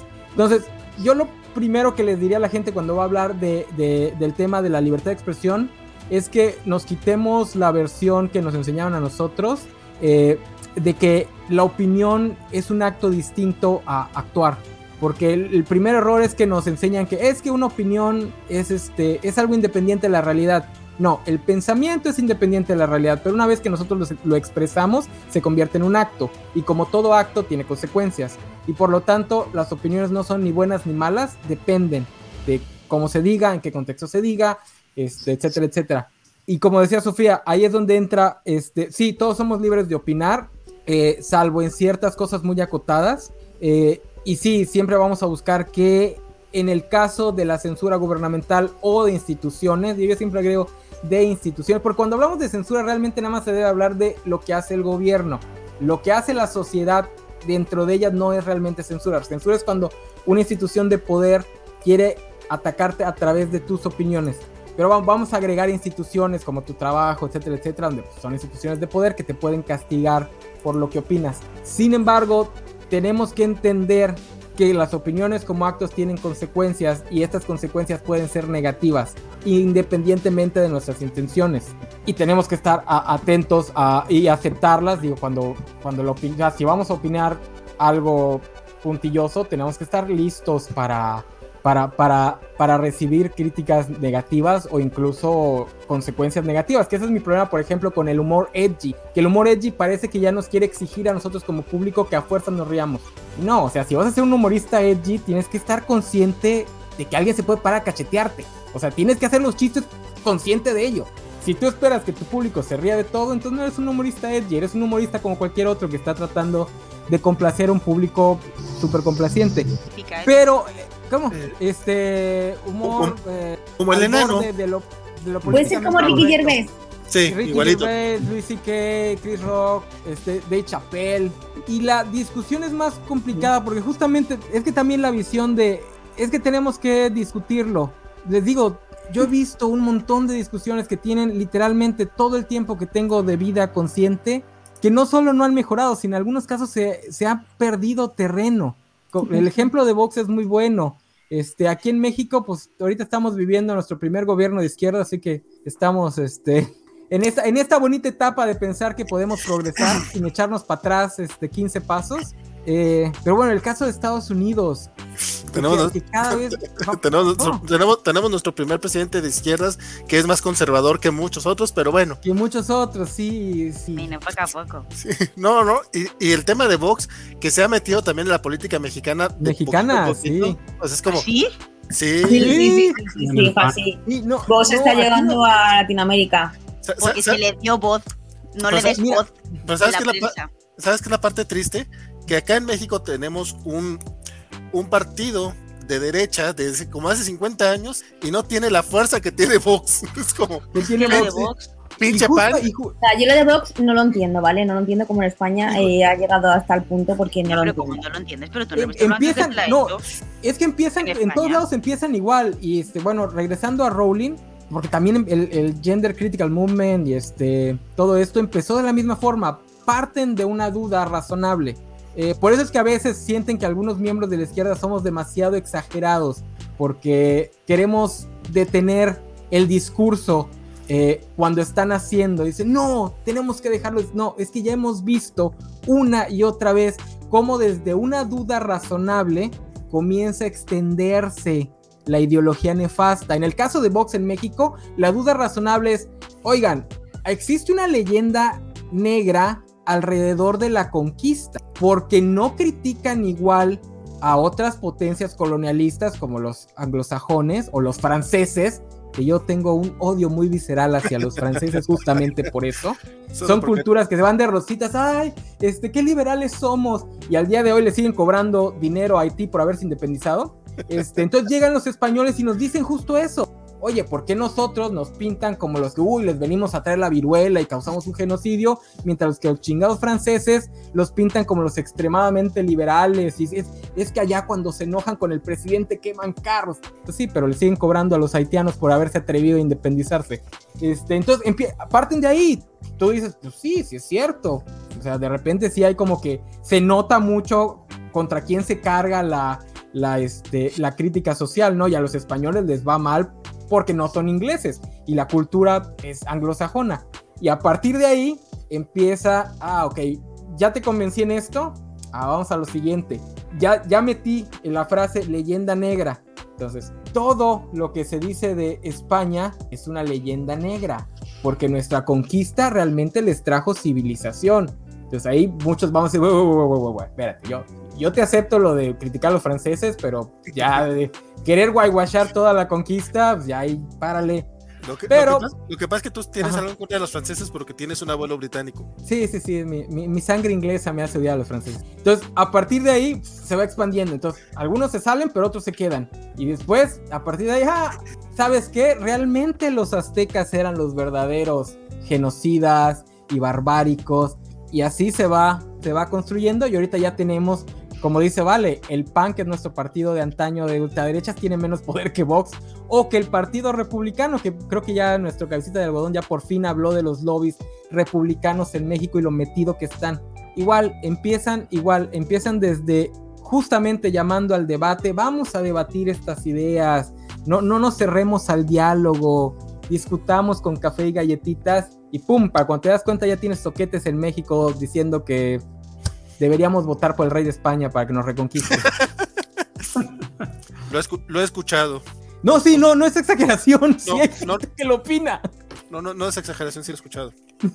Pero bueno, JK Rowling, porque esto se pone muy. No, es que le tenemos que dar vueltas porque lo de Rowling y la transfobia está peor porque en ¿Eh? Estados Unidos ahorita. Hablando de, de, de, JK Rowling y su, y su imperio, hay en su película hay tres personas que están, una cancelada, otra que estaba en juicio por cancelación, que le quitaron un papel y un próximo a cancelar. ¿Será la película de Animales Fantásticos de y hecho, cancelarlos? De hecho, Axel Alonso, este cobacho que participa mucho en los cómics de la semana, que cada semana en los cómics de la semana y aparte en las cobachas de Star Trek, está muy interesado en este tema. Parece que él odia a Ezra Miller con todo su ser, pero así, con todo, todo su ser. Yo te apoyo, Axel. Yo ya había, yo ya había escuchado que el señorito era problemático, pero la verdad, como no me gusta seguir chismes de Hollywood, a menos que de plano se relacionen con algo ñoño, no le había prestado atención. No sabía que tenía 10, este. Que la policía de Hawái lo había, había llamado. Perdón, que habían tenido que llamar 10 veces a la policía de Hawái porque el tipo es un asno. Sabía lo de la viejita que ahorcó, pero dije, va, pues igual estaba de método o era alguna, alguna sketch para TikTok, porque te digo, no sigo los chismes. Este, no, pero sí. Solo, estaba cotorreando, ahorcando gente. Eso. Oiga, señor, yo, me ahorcó. Yo a veces, yo a veces veo a la generación Z hacer memes de viernes de ahorcar. Cada, quien sus cosas, ¿no? Yo, yo no me voy a meter. No, no, no pienso investigarlo, no pienso saber los detalles. De hecho, el chisme de esta semana fue justamente que ya Warner sí se hicieron, todos tuvieron su conclave para ver Oye, ya fue mucho pedo con este cuate, lo tenemos en Animales Fantásticos, lo tenemos en Flash, que también ya están viendo a ver si no enlatan Flash o qué terminan haciendo con esa película. pero sí, parece que sí, sí. Pero hoy esa película estaba en, proyecto antes de que empezara la serie de Flash. Y ya se va a acabar la serie en su novena, en su novena entrega. Pero bueno. Cursos Movie. Este. Alguien, alguien le tenía que salir mal al cast de Zack Snyder. Digo, es un gran cast alguien, algún granito en el arroz tenía que haber. Ya tenemos a Ray, Fisher, a Ray Fisher, la neta, es que Ray Fisher sí es como... Ah, pero bueno. no seas racista. es que esa es la cosa, ni siquiera es por racismo, es que el vato es nefastito también. Él no ha hecho nada malo, no ha golpeado a nadie que sepamos. Salvo intentar actuar en la Liga de la Justicia. No, sus, tweets sí son así de... Eh, justo el fin de semana de lo de Will Smith salió a decir, pues también de Walter la Jamada me debería de estar pidiendo disculpas a mí después de lo de Will Smith. Es como, ¿what? ¿Qué tiene que ver eso? Pero bueno. Sí, Ezra Miller parece intensito ese. ese, ese. Ahorca a la gente. Dice, ahorca, dice Cisai, ahorca, ahorca gente en la calle Chale y no es el tipo de tren que esperaba que saliera de la covacha. Tenemos que dejar muy en claro que no le estamos diciendo a nadie que vaya a ahorcar gente en la calle. No nos hacemos responsables de los problemas en los que se metan. Digo, y, yo me- recu- y recuerden que yo las soy- opiniones del enano son de él, no representan el resto de la No, covacha. A menos que vean a dispuesto- en la calle. No Yo estoy dispuesto a tolerar las cachetadas, pero ahí me detengo. Cualquier, cualquier cosa más arriba de una cachetada con la mano abierta, ya no. Este, Entonces, ya saben, cuando ven a César en la calle le pueden dar una cachetada. Eso fue lo que yo escuché. Que hace rato Mr. Max preguntaba que, que Mr. Max preguntaba que que, que, que, es- que, que- que estoy escuchando yo, que por qué les pongo, que por qué invento cosas. Yo, perdón, por eso pregunto si escuché correctamente, me equivoco. Dice, Ray Fisher acabó con su carrera solo. Erra también, pero al menos lo hizo con gracia. Erra todavía no ha acabado con su carrera. Todavía está en veremos si lo vuelven a contratar o no. Fíjate Es- que después Porque es, es un güey blanco y que aparte es como gender non-conforming, entonces digamos que Sí, por eso sí, sí. es tiene tanto privilegio ese güey, que por eso es por lo que yo digo, yo apoyo a Axel, Ezra pero- Miller debería ya- estar súper cancelado. Y que aparte, Ya- este, perdón, lo, no, no. todo su desmadre pasó como al mismo tiempo de este de Will Smith y Will Smith ya está súper cancelado y Ezra Miller, pues miren, apenas, apenas Ah. están viendo. Está, si, no, la- no, si seguramente no le, esa- no, no- no le van a cancelar. ¿eh? No creo que no saquen de Flash porque si no han cancelado esa película en los 10 años que estaba en producción es porque alguien de plano la quiere sacar. Jeff Jones. Por eso, por eso es que a mí Ray Fisher no me cae mal, porque sí tiene un buen punto. O sea, todo el mundo se fue contra Whedon, porque pues, él, él era la, bu- la buena, este, digo, se lo merece, pero él era el buen este eh, Sacrificial Lamb. Mientras que a todos los demás que también que señaló Ray Fisher, no los han tocado. Digo, si acaso al productor que pues sacaron. Pero Geoff Jones, y la verdad, yo amo mucho su primera etapa en DC, pero lo deberían enlatar en alguna bodega y no dejarlo salir junto con los hermanos Warner. Este, No, no sabemos qué tanto tiene Jeff Jones de, de injerencia en, en los productos que se ah, no, no, lo digo por los por lo que ha hecho en los cómics. Ah, yo, yo, yo, estoy esperando, yo, yo estoy esperando su próximo cómic, que es la secuela de Flashpoint, porque parece que va a ser crítica a Dan Didio y, y como que como que va a arrojar bajo el autobús a Dan Didio de todo lo que de todo lo que pasó en los últimos 10 Voy, voy a culpar al pelón que nadie quería de todos mis errores. Yo lo haría, yo lo haría. Ahí Este, está, ahí, oye, ahí está el- el güey de Comicase, ya te lo avisaron. No, ¿qué pasa? hay, hay- hay mucha gente que sufre de alopecia y no vamos a hacer burla al respecto. Eh, pero tengo una duda porque no le entendí bien a lo que dijo Sophie. ¿Qué dijiste que era Ezra, aparte de blanco? ¿Dijiste que era gender qué? Gender non-conforming. Eh, creo que, bueno, él mismo no lo ha dicho, ¿no? Pero creo que es no binario o algo así. Gen- o, No lo sé. o gen- no género fluido, pero sí no binario. Como que no se, re- no está, o sea, no se, re- se ve representado por ninguno de los dos géneros. No, sí, no sé. Yo, yo Sí, sé que ha salido con falda y cosas así, pero no sé si él ya se ha declarado como declarado como tal. Según yo es no binario, pero eso ¿por qué le ayudaría a, a que al privilegio? Mm, pues no, no, no sé, no. Yo creo que porque simplemente es blanco y como ya eh, estás diciendo como que no le, no le puedes discriminar por ese hecho, porque si no sería ya que le están Ah. discriminando por eso, pero como es blanco no le vas a discriminar por ese hecho. Entonces como, no, pobre, ay, Es que hay como no un doble estándar por- ahí. Sí, es, es, es- sí, es como un doble rasero muy feo, en verdad. De hecho, sí es, sí es bastante complicado y, y es muy triste para la, para, el- para la comunidad afrodescendiente que, que no tengan e- ese, ese pequeño ese, pequeño leverage, esa pequeña palanca a favor. Porque en O serio, sea, es- Will, Will Smith es de, lo- es, es de, es de los actores. Te podrá caer bien o mal. eh, digo, la verdad es que en los últimos 10 años sus películas no me han gustado. Pero el vato como que cae bien, o sea, tiene, tiene carisma, todavía la sigue teniendo. Este, pero es de los de los actores menos conflictivos en general de la vida. O sea, no, no, no hablo, ahorita no hablo de que sea o no sea blanco o negro. O sea, menos conflictivo que Smith, nada más Tom Hanks. O sea, es nivel. Tom nada más Hanks. Tom Hanks. No, no, no. O sea, Tom Hanks sí es. O bueno, quién sabe, porque el hijo de los hijos de Will Smith son castrosos, pero no son nefastos. El hijo de Tom Hanks sí, sí sé que es nefasto. Entonces, ahí habría que ver cómo colocamos ahí esa. Este, pero sí, Jaden sí, Smith no es nefasto. Nefasto como mal actor, pero como persona, hasta donde yo sé, no tiene ninguna historia de, de ser nefasto. No, sí es Nada más porque su papá lo quiso meter a fuerzas a, a, a ser, ser A actor. todo. De, hecho, su, su, tweet, su, su tweet después de los Oscars fue así: Así lo hacemos en la Así lo casa. hacemos en la casa, sí. Así, ok. El estilo es mío. No hay Dale. Lo único, lo único bueno de, de esa cachetada es que le van a quitar, ya no lo van a considerar para Miles Morales en el live action. Gracias, Will Smith. Lo único bueno de, lo bueno de, esa, de esa cachetada es que nos permitió ignorar por completo a Eugenio Derbez. Y nada más por eso, Will Smith se merece la nacionalidad mexicana. Si no lo invitan en 10 años a los Oscar, que lo inviten a estos 10 años al Ariel. Nada más por eso. Smith, hermano, ya eres Ya eres mexicano. Es que imagínate cómo hubiese estado esa semana si no hubiese pasado eso en los Oscars. Íbamos a tener a Eugenio Derbez recordándonos que actuó en una película ganadora del Oscar. Aún así, Gracias, Will Smith.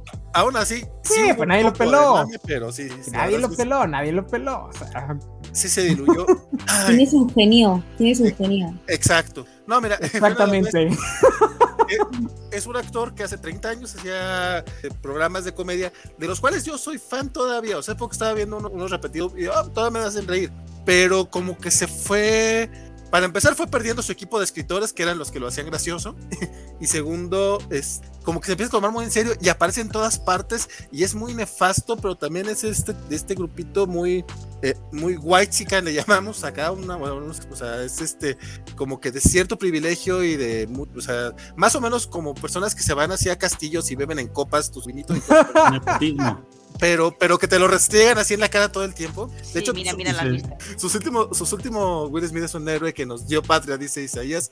Este, sus, últimos, sus últimos proyectos todos son muy de verlo bien que vivo y la verdad es que entre nefasto y que da hueva, pero aún así tiene como mucho punch y se ha tomado muy en serio y empieza a hacer, a tomar ciertas películas. Ha tenido, se, ha- se ha ido colando en este- en estadounidense, ¿Pero en qué película, qué película ha hecho? aparece en Coda, mexicano. Ah, en Coda.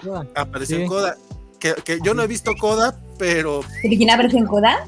El Eugenio Eugenio de Derbez. Virginia. Ah, Eugenio. Bueno, ¿Y quién pero... hace en Coda? es creo el maestro. Ah, Sí. Ah, claro, Claro. porque el maestro sí que es, sí que es oyente. Puede Y ser, aparte- perfectamente. Yo la película no la vi, la verdad es que desde que vi el tráiler me dio mucha flojera. Yo no he visto la película porque. No, la a mí la verdad es que la película... No, a mí me llama mucho porque las películas todas de sordos me encantan, me flipan, no sé por ¿Pero qué. has visto la familia Belier? Sí, Pues la has visto, has visto Coda. Ya lo sé, ya lo sé, ya lo sé, que- Coda. Pero en este caso Coda creo que es un poquito mejor que la familia Babyler porque la familia Babyler tuvo un problema de un problema muy un problema muy básico y es que no utilizó actores sordos para la película y, y cuando signaban signaban mal y los sordos no entendían bien lo que estaban eh, signando y tenían que, que leer eh, subtítulos y eso me pareció un problema muy muy grave de una película mm, de gente sorda que no Pero- signasen bien. Pero si vamos a eso, también vamos a hablar y vamos a decir que el, el cast de muchas películas anteriores es nefasto. Porque, por ejemplo, meter a Jared Leto para hacer a una mujer trans, ¿de qué? Jared En Leto. Dallas Bayer Club. Sí, en Dallas. Ah, sí. eh, Ah, sí, me refiero, hay un problema de base en la industria del cine que coges actores para ti, pa- para hacer Blancos. papeles que- y quitas eh, la oportunidad a otras personas que tendrían que hacer ese papel. O sea, es una cosa del cine en general, no de la película de Coda. Pero por eso Coda está bien que Coda haya utilizado Y sí, actores Coda- Coda bien, Coda la película. Coda muy bien, pero Bueno, la otra película era francesa, ¿no? Pero creo que el, el cine francés tiene el mismo problema que todos los sí, cines. sí, Sí, era- realmente en la película francesa nadie era sordo. Yo entiendo Sí, el sí. tema de la representación, pero a veces también es como, pues a lo mejor no tienes los elementos a la mano o el casting adecuado y Güey, es Hollywood. Discriminación. Hollywood, Alfred, güey. No, pero no fue- para empezar no fue Hollywood, fue, fue, eh, eh, fue francés, pero en el caso de, de Jared Leto, es que es más o menos lo que, lo que decían con Colin Farrell. ¿Por qué no agarraron uno más gordo? Pues porque a lo mejor lo que querían era Colin Farrell, a lo mejor Yo estoy contigo, vale. Yo realmente el problema que tengo con la francesa es que signaban mal, no que no fuesen sordos, sino que signaban mal, no prestaron ate- atención a Ah. eso. Eso sí está muy sonso. Pero a veces lo que quiere es el, es el stardom y también es como, digo, es un círculo vicioso, porque también no vas a tener este, actores trans que sean stars Y no le das oportunidad. si no puedes sí, darles sí. oportunidad. O sea, entiendo yo el, el círculo vicioso, el, pero también es y el mayor, no, el mayor problema es que luego esta gente se viene a quejar porque el cine termina siendo pura superestrella haciendo IPs. O sea, esta misma gente que se defiende con, no, pues es que tenemos que traer a una estrella, si no, no vende.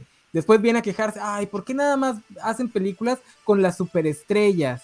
Ah, yo sí no ¿Por qué tengo será, güey? No, yo tampoco, a mí me gusta la- el cine basura. ¿Ya te vas, Gámez? Dice Gámez que está lloviendo, que ya se tiene que ir. Porque es- Estoy lloviendo y aquí en la laguna es agua. Está lloviendo agua. Se va a bañar. No pasa. Va a aprovechar para Sí. bañarse. ya te tocaba. Aquí nomás la lluvia que hay en la laguna es de tierra, por eso. Dice, muchas gracias a todos, me tengo que ir temprano, pero quería salir en un cobachando de abril por lo menos. Trampa, trampa. Nos vemos en la próxima aquí en PPC como Spider Games en línea y nos vemos en 8 bits en, Un mes. en el último de el 30 de abril y en Cobachando el 23, espero. Para hablar de. Oye, oye, este, ¿sí puedo, ¿sí puedo presentar a la invitada o todavía no es seguro? Sí, ya- sí es seguro, espero. No me Sí. acuerdo de su nombre, pero. Buena presentación. Natalia, Natalia López. Alfa. Alfa Alfa. Natalia López. El, el- su nombre está bien chingón, se llama Alfa. Pero hay que preguntarle. el Omega del Enano. Se va a acabar esto ya. Este, Bueno, muchas gracias. Nos vemos. Adiós, sigan cancelando a gusto. Te vamos a cancelar a ti que no estés. Este, hablando de cancelaciones, aquí hay un, un comentario que da pie para algo, para una parte interesante de la discusión. Dice, cancelar a alguien no binario se vería mal a los ojos del público que busca ser progre para tapar su ven- verdadero conservadurismo. Sí, el problema de estas discusiones es que como creo que fue Val el que dijo que hay muchas esferas, digo, él lo dijo por Twitter, pero podemos hablar de en general. Este, hay muchas esferas de discusión, entonces de repente sí eh, eh, son difíciles porque, pues porque bueno, por ejemplo, yo como hombre heterosexual, pues tampoco me puedo estar metiendo mucho en, por ejemplo, temas trans que me quedan súper lejos, ni siquiera tengo amigos este, trans, así que no, ni, ni de pasada toco esos temas. Ah, y todos Eh. tus amigos trans, así como cuando dices que tampoco somos tus amigos porque Bueno, somos Eh, declarados, de- declarados, no, no sé, no sé este, si alguien lo sea y no se haya, no, no, no lo, lo haya dicho, este, pero hasta donde sé, no. Más bien es que no tienes amigos, César, confiésalo. digo también, este, entonces de repente es difícil porque pues no sabes para dónde hacerte, ¿no? Por eso yo a veces les recomiendo busquen, digo, no, no que se vayan a leer literatura, porque también luego se suena bien mamerto que te manden a leer libros, pero pues si están en Twitter y están en el mame, busquen el mame desde otras esferas de, de Twitter, no se queden nada más en su esferita, especialmente para los mexicanos, que sé que la mayoría de ustedes tiene a los mismos gente siguiendo desde que empezó Twitter, así que eso esferita de Chumel Torres y de, de- sálganse tantito a esa esfera y vean. Porque, por ejemplo, uno podría pensar que, ay, es que no lo van a criticar por ser, este, los progres no lo van a criticar por ser binario. No es mi experiencia. Digo, aquí la primera en tratar de cancelarlo fue, este, Sofía, que creo que es más progre que nosotros. Este, sin embargo, sí hay, hay, hay un sector del público que, pues, con que se ponga falda ya, ya con eso le, le perdonan todo. También están otros personajes como, ¿quién fue? Harry Styles o Ay, divino. Creo que no fue él. No, sí, no, de que se ven bien, se Puede ven ser, bien, puede ser. Bastardos. Tienen A- buenas Aquí en España hubo un debate también con eso, porque se puso una falda de Isaac, ah, qué guay Isaac con la falda, se puso una falda este, oh, qué guay. En España se puso una falda Eduardo Casanova, Ay, sí, tía, me parece fatal, ¿eh? como Eduardo Casanova es gay, eh, le cayó un hate increíble. Y era un hombre también, y se puso una falda. Entonces hay también una- hay una, si lo hace el hombre hetero, ta- bien, si lo hace tal, mal. Entonces también es una doble moral muy, muy fea que hay que también hacérsela mirar. Sí. Y, y- y ahí sí entiendo a mis, a, mis, a mis hermanos en la cabala del pene, de que a veces sientan que es como que muy complicado porque lo es. O sea, hay muchas este, con- cosas que contextualizar porque también este es Miller y, y Harry Styles se ponen una falda, pero sigue estando bastante heteronormada su Claro, imagen. O sea, nada más porque es una falda. O sea, no es porque digas, guay, ¿cómo te saliste de tu, de tu imagen de hombre guapo para, para pues, enamorar chavitas? Oye, estamos hablando de hombres guapos y el tío Juanjo se quiere conectar. No sé si sea coincidencia, porque creo que Puede creo que creo que no está de acuerdo en que tú, un hombre, hable de hombres guapos. que Así es el tío Juanjo. Dice aquí Luis Juárez. pues, Perdón, no es cierto, Ah, no es cierto. Lo, estoy diciendo por- Este- por, por molestar a Juanjo, no crean que. Eduardo Casanova, tan el de alcanzar una estrella, nos pregunta Luis Juárez. No, ese es Eduardo Capetillo. ¡Ay! No, Eduardo Casanova es un actor y guionista español y director de cine. Creo, creo que lo hizo para, para ver si, si sabemos de, de alcanzar una estrella. No creas que no te estoy entendiendo, Luis. Don Juanjo. ¿cómo le va? Muy bien, muy bien. Y solo para dejar este, solo para dejar constancia, Henry Cavill me parece muy guapo. Ah, bueno. eh, pero Henry Cavill está súper Es una belleza masculina súper heteronormada. Es Difícil como. cuando te preguntan si este Donald Glover es guapo o. ¿Quién? Ah, Ah, Donald, Don-. Glover, Donald Glover deja tú lo guapo, súper carismático el pinche vato. Es carismático. Sobre todo en community si lo quieres abrazar al hijo de la fregada. Sí. Ahorita está teniendo un problema porque se hizo una autoentrevista donde se pone a discutir que por qué tiene problemas con las mujeres negras, que creo que metió la pata hasta el fondo en varias dimensiones distintas. Entonces, este, a ver si no se nos va de Twitter un rato. Eso pasa cuando Eh. tratas de explicar demasiado las cosas. Oye, fíjate que. Eso pasa eh, cuando te haces entrevistas a ti solo. ¿Qué, qué onda con Glover? Se le fue lo artista demasiado. Yo lo Exageró. haría. Oye, este, respecto al tema de las esferas y buscar es- otras fuentes y bla, bla, bla, yo, yo solía tener a varias personas con prejuicios mucho más grandes que los míos. O sea, yo sí, la verdad, reconozco eh, mis prejuicios, eh, trato de trabajar en ellos en algunos casos, en otros, pues simplemente los abrazo porque pues ya que. Pero en general sí trato de trabajar en ellos. Y solía mantener gente que, que eran mucho, mucho más babosos en su forma de pensar para saber si de repente yo pensaba igual que ellos, eran como mis alertas rojas y era como, a ver, si es... Si esta persona está diciendo esta tontería y yo lo estoy viendo porque yo sé que es un tonto este güey, entonces, y yo pienso lo mismo, entonces debo estar mal yo y me hacía replantear muchas cosas. Lamentablemente esas personas me fueron bloqueando poco a poco de las redes sociales. y de Se dieron, repente, se dieron cuenta de que los usabas. Valentín. dibujo Personas que, personas que continuamente se quejan de la progresía y su cultura de cancelación y se las dan de que ellos discuten con todo mundo. Poco a poco fueron bloqueando al Vale porque no pensaba con ellos, a pesar de que el Vale es el más cercano a, a ellos de los, de los que tenían.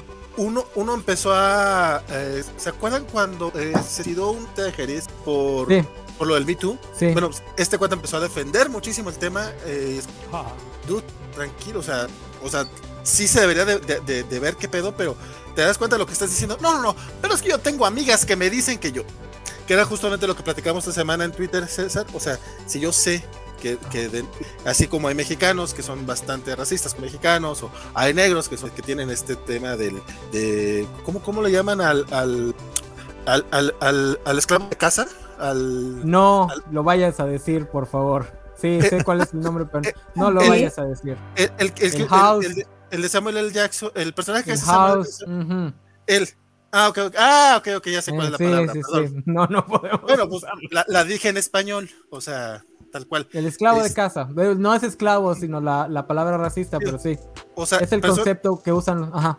personas de comunidades este, que regularmente son oprimidas que, eh, que por eh, buscar algo de aceptación de parte del- de, la, de la comunidad opresora, es- te dicen, ah, tú estás mal. O sea, el- las mujeres que están en contra del, del feminismo, eh, negros que están en contra del racismo, o sea, de que, de que haya racismo, o que hablan del racismo a la inversa, ese tipo de tonterías. Este, sí, sí, hay muchos casos de esos. No sé por qué ahorita empecé a desvariar. Ustedes cállenme, empecé a desvariar porque después puedo decir pendejadas. Mira, aquí alguien te está callando. Dice: A mí me gustaría escuchar lo que piensan y escuchar a la señorita Melón porque están muy calladas. Los localismos no ayudan mucho. Yo, yo es que me perdí un poco de lo que es el tema. Perdón. Este, sí. no me he enterado tampoco. Es que estaba hablando. Estábamos con eh, Ezra vale, Miller. sí. Regresando eh, eh, a, a- Animales fantásticos y la gente. Sí, porque no, no, regresar a animales fantásticos sería regresar a, a, A Johnny Depp. Y ese es, ah, ese es un tema muy problemático, muy confuso, con demasiadas aristas y no es divertido. no sé si de verdad que Es que esa relación es muy tóxica, la de Amber Heard y Johnny Depp, y cómo Eh, sí. termina atacando a todo el mundo. O sea, ahí no hay manera de, de nada. O sea, está bien, cabrón. Es que creo que, o sea, y voy a re- creo que ya perdimos al enano. Este, Ha creo que aquí es algo muy No, importante. Y es que en estas dinámicas siempre tendemos a buscar con que va a haber un lado bueno y un malo ma- un lado malo. Exacto. A veces tenemos que darnos cuenta de que puede haber dos lados malos, ¿no? O sea, Exacto. los dos pueden estar totalmente equivocados y, y no tenemos por qué buscarlo así. No, y- también otra cosa bien importante, o sea, eh, el, el tema en, en este, en este pleito de parejas es que es un pleito de parejas. Ya cuando se mete todo mundo es cuando cada quien va agarrando un bando y se va, se va haciendo cada vez, o se va perdiendo cada vez más el tema principal del por qué están ellos mal. Al final de cuentas, quizá y pudieron haberse salvado, quizá y no, pero, pero ¿por qué tenemos que estar atrás de ellos? Déjenlos Lo- que cierren su asunto y punto. Lo que pasa es que eso es inevitable, Juanjo. Digo, en el caso de las estrellas es algo que existe Exacto. desde hace 20, 30 años. Y en el caso del Lego común, pues desde que tenemos redes sociales es inevitable. Digo, o sea, es, es complicado, a veces doloroso, a veces un grano en el ano, pero es inevitable que se abran esos temas a la sociedad y pues ya una vez abiertos, pues los tienes que enfrentar. Digo, si quieren ignorarlos, adelante. Digo, yo, yo he tratado de ignorar el tema muchísimo, a mí me da mucha huevo el tema de, de Deep y Amber Heart. Pero en el lado positivo también se pueden usar para hablar de, de, de cosas que sí nos interesan a nosotros como, como personas, ¿no? Por ejemplo, en el caso de Johnny Depp y, y Amber Heart, todas estas dinámicas súper nocivas que hay en su relación, que pues existen porque hace 20 años nada de esa relación se hubiese considerado nocivo. O sea, yo todavía cuando empezó el desmadre había gente que, que decía, es que pues, de es lógico. Andrea. Ya. Sí, así como que, güey, no sabes el tipo de relación que tenían. Eso fue lo que yo puedo destacar. Ah, bueno, sí, tal vez, tal vez no. No, no, no, no, no, no, este, no, no, no los por ahí, no, datos. no iba por ahí, no iba por ahí, Ah. Ah, ok, ok, entonces, perdón, por eso, por eso digo, sin lo correcto de lo que es. Ana, no, tú sigue, claro, en el ano. Y es que es, y podemos empezar a ver, ¿no? Cierto. Me acuerdo mucho que había quien decía, es que es, es normal que cuando te enojas rompas cosas. Yo, es normal enojarse y querer romper cosas, pero se supone que debemos empezar a partir de cierta edad a tratar de controlar esas reacciones justamente para evitar llegar a ponernos a nosotros mismos en una situación como pararse a cachetear a un, a un presentador de los Oscars. Este, entonces, sirven, sirven para, para hablar de ello. Lo que pasa es que también, volviendo, el discurso público, cuando, cuando entra al mainstream, se desarma muy rápido. Dice Alejandro Guerra.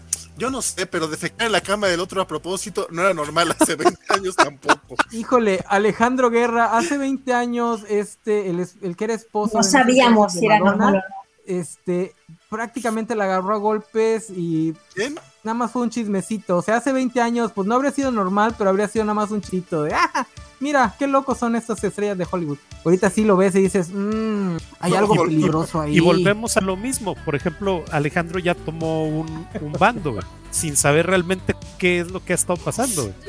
No, por muy justificado que estés defecar en la cama de alguien, ya es, ya estás, ya estás entrando a esa, a ese Hombre, lo estás de- haciendo un eh, poco para molestarle a esa persona. Aposta, con mala claro. baba. Un poco no creo que sea. Decirlo, por decirlo de una forma, o sea, sin meterme ahí, es como un poco, te voy a cagar en tu cama y encima en tu lado, no en mi lado, al lado de la cama. Digo, se la cama, se- entiendo que es para mi persona, si es en tu lado, voy un poco malas. se, Ay, no. se puede, se puede contextualizar diciendo, es que era esto o agarrarla a golpes y dices, ah, bueno, escogiste la mejor opción. Ninguna opción. Digo, No, pero- Lo ideal hubiera sido que ninguna, pero pues, de las dos, pues, bueno. Creo que ese fue ella. eh, eh, creo que, es- que eso fue ella. Pero no me acuerdo quién era el que le pagaba cigarros al otro. Creo que era ella él, Eh, que creo. Esa relación por ninguno de los dos está bien. Es, no, un- es era- una espi- es una espiral autodestructiva. Totalmente, pues lo que dice Sofi, no había un lado bueno y un lado malo, era, era No. todo. Tú más, pues yo más, tú más, era como era acción-reacción todo el rato, entonces no había ningún lado correcto en esa. Lu- Luis Juárez aquí nos dice algo que es muy cierto y aparte suena gracioso, pero es cierto. Dice: defecar solo de común acuerdo. Sí, sí, Eso sí. es cierto. Esa es otra cosa que a muchos conservadores, incluso a los más ligeritos, les causa conflicto. Porque hay mucha gente que quiere que se, que se les den como que fórmulas matemáticas de cuándo está bien y cuándo está mal. Es que depende, mano. O sea, defecó en la cama, no quería, muy mal. Ahora, lo pidió Ahora, ¿cuándo empieza el juicio? y ya empezó, ¿no? Ya empezó. No, en unas semanas, porque justo salió Amber Heard en su Instagram a poner que iba a alejarse de las redes sociales, por eso. Bueno, voy a, re- voy a retomar una, una frase de House of Cards, donde el presidente Walker le dice a, a su esposa, cuando está a punto de, de- de ser sometido al impeachment, dice, pues esto ya va a llegar a, a- a- a juicio, dice, desafortunadamente eh, los hechos no van a ganar, lo que va a ganar es la opinión pública. Lo mismo va a pasar en el caso de, de Johnny Depp y de Amber Heard. Eh, quien va a ganar en esta, en esta situación es que el, el que tenga mejores relaciones. No van a ganar los hechos y nunca vamos a saber realmente qué es lo que pasó ahí. De esa manera, Juanjo trae a la mesa a, a otro, otro cancelado. Exactamente. Kevin Spacey. Y ese Juanjo, yo, yo sabía que no me. A él no lo han, a él no lo han corrido de, lo- de los Oscar, ¿eh? A él no lo han corrido de los Oscars, no lo han corrido de neta. los Oscar. No, es que no, es que no lo hizo en el, en el, en el, en la transmisión en vivo. Esa es la gran diferencia. De hecho, sí, esa es una referencia bastante importante, creo yo. O sea, digo, nuevamente en el tema de niveles, y, y no por seguir atacando a, a, a, Will Smith. Digo, me parece normal que se le banee de los Oscar. Lo que no se me hizo nada, no, no le vi nada de congruencia ni nada de razón, es que a Jada Pinkett Smith la, la, también la, la, banearon durante tres años. Eso no sé si sea verdad. Eso nada más lo he visto en Twitter. No he visto que ningún medio serio lo, lo, lo corrobore. ¿Estás diciendo que, que, la covacha no es un medio serio? Obviamente no. No, pero, no, pero eso, eso, eso, eso lo vi en, el, en un comunicado. Ah, que, ahorita, ahorita lo voy a confirmar. Ah, bueno, ah, no sé, entonces no sé. Yo nada más lo he visto en Twitter, no, no lo he visto en, en, comunicados. Ahorita lo checo. Oye, pero por cierto, hablando de Amber Heard, hay muchos que dicen, es que se debería boicotear la, la película de, de, Aquaman. Y yo ahí los apoyo en todo lo que quieran. O sea, la verdad, si no quieren ir a verla por ella, adelante. Digo, nadie se va a morir por no ver una película de Aquaman. Que es otra cosa que cuando hablamos de estos temas, algo que a mí me incomoda un poquito es que de repente esta visión de consumidor cautivo, como que digo, yo soy un ñoñazo, tengo también mis, mis historias predilectas que releo, releo una, una y otra vez. En mi caso, pongo de ejemplo The Ultimate porque es algo que, eso sí, yo lo, lo adoro. Estoy consciente de que el creador es un imbécil. Este, pero de repente la gente te habla de consumir estas cosas como si fueran o sea, entiendo que usen la frase parte importante de mi vida, porque pues, a todos nos gusta usar hipérboles. Este, a, mí me encanta. Eh, yo uso la palabra literal de la forma menos literal posible. Eh, pero de repente sí me causa conflicto que la gente te diga, no, es que yo no puedo dejar de consumir, en este caso, Harry Potter, tengo que jugar el nuevo juego. Yo así de, ¿por qué? ¿Te vas a morir si no lo consumes? O sea, no has encontrado en todos los años que has ¿Qué ha pasado desde la última película y el último libro? ¿No has encontrado otra cosa que te genere mayor placer como consumidor? O sea, como, ¿por qué? Digo, y es un ejemplo real. O sea, yo vi mucha gente diciendo, es que tenemos que jugar este juego, no nos lo pueden quitar. Yo, pues ok, juégalo. Pero esa actitud de, es que tengo, porque es muy importante para mí, como que como, como ñoños hay que bajarle dos rayitas. No se van a morir si dejan de consumir Spider-Man, a Batman, a el MCU, Harry Potter, este, no sé, de juegos, no sé, Call of Duty, God of War. Como que de repente sí, el capitalismo, ya sí, 100% el capitalismo, nos creó o nos moldeó algunas cosas que ya teníamos en nuestro cerebro por ser monitos tribalistas, para que sintamos que es muy importante el producto que consumimos cuando sí tiene importancia. Y yo soy alguien que sí cree que, los, que las historias tienen una función fundamental en la vida de un ser humano pero cuando llegan a este punto de que, no, es que no puedo dejar porque era muy importante en mi vida, no, exageren. Pero aparte creo que ahí también puedes uh, eh, buscar como alternativas, ¿no? Es decir, o sea... Exacto. Eh, no voy a decir, por ejemplo, decía yo, este, me voy a esperar a que, a, yo voy a ver Animales Fantásticos, sí la voy a ver, pero me voy a esperar a que salga en plataforma. no, no, o sea, yo, yo, hay como, alternativas, yo, como, yo como campechano apoyo mucho la piratería. Ja, ja, ja. Yo, iba a piratearla. O por ejemplo, si, si, quieres seguir leyendo los libros, pues puedes pedirlos con alguien de segunda mano, ya no le estás dando Bájalos dinero. Bájenlos de internet, yo tengo 10 años sin pagar por un libro. Exacto, a pesar de que los bajes o sea, sigues consumiendo, es, es, que es el tema, güey. A pesar Ahora, de que el, los bajes... el, Pero el es problema que, con o sea, algo lo como... que yo voy es que si tu problema es que no quieres que tu dinero le llegue a JK, hay otras maneras, o sea, porque es lo que yo digo, o sea, y a lo mejor sí estoy defendiendo mucho esto porque yo sí te, es, o sea, lo, es que estaba yo diciéndote a Juanjo que eso era una cuestión que yo tenía muchos problemas precisamente con Harry Potter, que a final de cuentas sí es parte de una cultura que también permeó dentro de la comunidad LGBT y que muchas personas LGBT pues de cierta manera nos seguimos identificando, ¿no? Entonces, eh, a final de cuentas, también hay alternativas, o sea, como dice Elena, no, no es a fuerza que tengas que hacerlo en los términos de, de, de seguir consumiendo a huevo todo lo que te pongan, ¿no? Claro. Pero a ver, tú, Juanjo, estabas eh, pues, diciendo, no, no, pero es que lo siguen consumiendo y eso está mal. No, yo no dije que está mal. Yo ¿Cómo no? Que yo te en escuché. Tanto, no, en tanto lo sigas consumiendo, pues vas a seguir apoyando a la franquicia, vas a seguir apoyando una ideología de cierta persona que está metiendo todo, todas y cada una de sus ideas dentro de su misma obra. Pregúntale a la, el... pregúntale a la empresa o a Rowling si quieren que sigas consumiendo piratería de sus productos. Claro. No, pero en el caso de Harry Potter, por eso también decía que había que diferenciar, los casos son distintos. En el caso de caso Harry distinto. Potter, sí, yo soy un caso único y especial. Este, Ay, en el caso de Harry Potter, la franquicia, mientras siga en la opinión pública, Warner Bros. va a seguir comisionando cosas. Y como Rowling tiene muy buenos abogados, digo, Rowling te puede tirar tu Etsy si te encuentra alguna cosa de Harry Potter. Entonces tiene muy buenos abogados. Entonces todo lo que se haga de Harry Potter le da dinero. Entonces mientras la franquicia siga siendo popular, por desgracia va a seguir generando dinero que va a los bolsillos de Rowling. Es un caso especial. No es lo mismo que como por ejemplo Orson Scott Card, que es muy similar a Rowling. Scott Card como personalidad pública tiene ya 10 años muerto. Nadie lo pela, salvo Biscochan, la única que leyó el último libro. Este, entonces ahí no hay tanto problema. Pues si lo bajó ilegal, pues ni siquiera le dio dinero. Entonces, ahí no hay, ahí ese problema, pues no, no existe. En cambio, Rowling sí. Y además también como que ya, ya, ya, ya, este, Harry Potter no era tan bueno. O sea, sí está, a mí también me gustaba mucho, pero no es para tanto. O sea, yo, después de leer The Curse Child y después de leer el Pottermore, dije, mmm, me quedo con los siete libros originales y voy a fingir que no ha pasado nada desde el 2013. Es tu culpa. Pero la cosa es, aunque, aunque tú te bajes un libro y no lo pagues, eh, te lo estás bajando, aunque no estés dando dinero a ella, tú cuando comentas, sí estás eh, fomentando darle dinero eh, a, a, esa persona. Entonces al final es, vale, no lo pago, pero sí que sigo generando y sigo generando y sigo hablando y sigo dando de que hablar. Sí, también este programa es parte del problema no te das cuenta que no estás dando tu dinero, pero sí que estás eh, contribuyendo al final. Entonces al final es un poco por lo que decía Sofi, que hasta qué punto el consumidor tiene, que tiene esa responsabilidad de lo que consume y lo que no.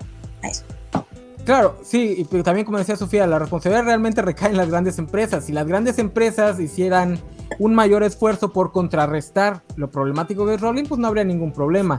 Pero también tanto Warner Bros. como incluso muchos de los actores que de repente se quieren deslindar, tampoco es como que hagan mucho, o sea, nada más es como para que su imagen no se vea manchada en el, en el, en el mismo este, enlodadero, pero tampoco es como que hagan mucho. Pues sí, ¿qué se le va a hacer? Yo la verdad es que no, ya, ya, tengo, ya tengo rato que no lo de Harry Potter, pero, pero el año pasado que pusieron las películas bien que... Yo desde Curse Child no he visto nada de Harry Potter, la verdad. Yo ese libro a mí me dolió comprarlo, ¿eh? porque al final no era, era comprar, el tema era comprar el, el guion, el libro, pero yo lo compré. Y cuando me di cuenta dije... ¿Lo compraste? Sí, Mira, escuchen. Dice Sofía Pérez, hay que dejar de poner nuestro dinero con JK y dárselo a Biscochan. Yo diría mejor a la señorita Melón, no tengo entendido que Biscochan ya tiene bastante dinero. No, no, no, no, no. Pero, era por el hilo, por lo que lo puse. Estuvo muy bueno. Es que no habéis visto cómo me ha pedido, ha pedido agua, ha pedido Coca-Cola, le ha hecho así a Luis. Ha hecho, ha hecho así, ha hecho, ha hecho. Esto es me carraspa, tengo sed. Me carraspa. Liberen a Luis. Vamos a hacer toda una campaña. Free Luis. Disney ya Qué baboso eres, Valentica. No, es verdad, Free Luis. Es que... Luis, te quieren liberar. Luis Juárez dice: Disney ya se comprobó que una empresa puede apoyar a todos lados. Virginia, entrégale un calcetín a Luis. ¿Qué? un calcetín. Mira. Luis, para ti, eres libre. Oye, pero ¿dónde quedó la copa de vino tinto? Yo por eso me uní a esta, a esta conversación. No era vino, es Coca-Cola, ¿eh? Ay, claro que no. Es lo Qué mal, ¿eh? Desde aquí no lo leemos. Bueno, te lo acabas de echar, ¿eh? Puedes hacerte calimocho. No es, muy de la alta sociedad como es tu caso, pero bueno, también puedes tener gustos plebeyos para... Oye, que yo no soy de alta sociedad. Para nunca desligarte de, de, la vida ñoña. Oye, que yo soy súper Perdona, yo soy súper plebeya. Lo dice desde uno de los estrellas en Tenerife. pero que yo vengo de mantenida. De mantenida. Sí, se nota por la manera en la que te pasan las, las bebidas. Free Luis, Free Luis. Regalen JK Rowling, hablemos de JK Rowling. Por favor, centren a estos muchachos en el tema principal. Esto es cobachando, aquí nunca nos centramos en el tema. Si queréis un programa sobre mí, pues lo hacemos, lo hacemos. un documental como, como, el de Georgina. Un documental sobre Georgina, pues sobre ¿Qué? El especial, el especial 100. Dice Cisaya, ¿es vino? ¿Me están diciendo que están teniendo una plática de política sobrios? Cisaya, no sé por qué crees que lo podríamos tener, este... No, espérate. me imagino que era no es vino. Me están diciendo que están tiene una plática de política sobre, me imagino, porque si no, no tiene mucha lógica el comentario. Pero Este, sí, no, so- sobrio sí. Yo no bebo alcohol. Me dicen, enano, todos los sitios piratas son rusos. Pues ni, Estamos Es muy- apoyando al es muy imperio cierto. entonces. es muy cierto, la mayoría de los sitios de donde se alojan Pirate Bay y muchas cosas ilegales están en Rusia. Por eso es que tiene tantos bots el señor Vlad, que amiguísimo de JK Rowling. Por cierto, salió a esa- defenderla. Esa nota fue muy buena. Ya me quieren cancelar con bajo atacar Rowling. Como- Sí, es- eso fue, como. A ella más. fue de patio de colegio, no sé, fue algo súper extraño, así muy random. Sí, No, y, y manches. luego, eso no ocurre en Rusia. Dude, sabemos, a- sabemos todos los enemigos tuyos que casualmente se han enfermado de envenenamiento con radiación. O sea, sí, estuvo, Oye, estuvo así como que... Neta, qué loco, güey. Sí, estuvo... Ese día sí sentí como que, wow, qué, qué mundo nos tocó vivir. Qué, qué loco mundo me tocó vivir que Vladimir... O sea, ¿quién iba a esperar en el 2020 que Putin sube al poder? Que terminaría hablando de la creadora de, de Harry Potter, que ya, ya, se estaba, ya se estaba imprimiendo y publicando. ¿Quién lo iba a imaginar? Pero sí, Yo. Luis, eso es lo que... Ajá, ¿qué pasó? Intentó envenenar a uno con chocolate. Toma, toma, toma ¿Quién? chocolate. ¿Quién? ¿Este ya, Tiene- ya, ya subió. Vladimir, Vladimir Putin tiene A ver, no su propio captador, ¿eh? Pero que Vladimir estaban en intentó envenenar a un montón de gente. O sea, Vladimir Putin tiene a su propio captador, sí. Ah, Sí, sí. sí, sí, sí, Sí. pero que estaban Para que la comida no esté envenenada. Claro, pero él dio al parecer chocolate envenenado en, en una reunión. Ah, lo de Ucrania. Ah, sí, sí, sí, sí, sí. ¿Qué Es que tomas es en- superandi. Sí, sí, dio chocolate como superandi. envenenado y está en plan con chocolate. Pero, ¿Eso fue en serio? Sí, sí. sí, bueno, Estaban es, este, negociando los términos de la, reden- de, de- de la rendición, todas estas mierdas, y al parecer de Piscolabis te dio chocolate y agua. O sea, es lo que toman cuando estás. No, y, o sea, y para que, para que sientan más lo raro del mundo que nos tocó vivir, para los que nos están viendo y, y, pues con obvias razones duden de, la, de los periodistas occidentales, la fuente más segura de lo que está ocurriendo en Rusia son los periódicos chinos. O sea, en este mundo extraño y enfermo estamos viviendo. E incluso los periódicos chinos, sin usar la misma retórica que los occidentales, están admitiendo que el señor Putin está tan zafado como toda la vida se ha temido que está. De hecho, yo ya me empiezo a creer la conspiración de que el tipo se está muriendo y ya son sus últimos estertores de, de querer irse con un bank.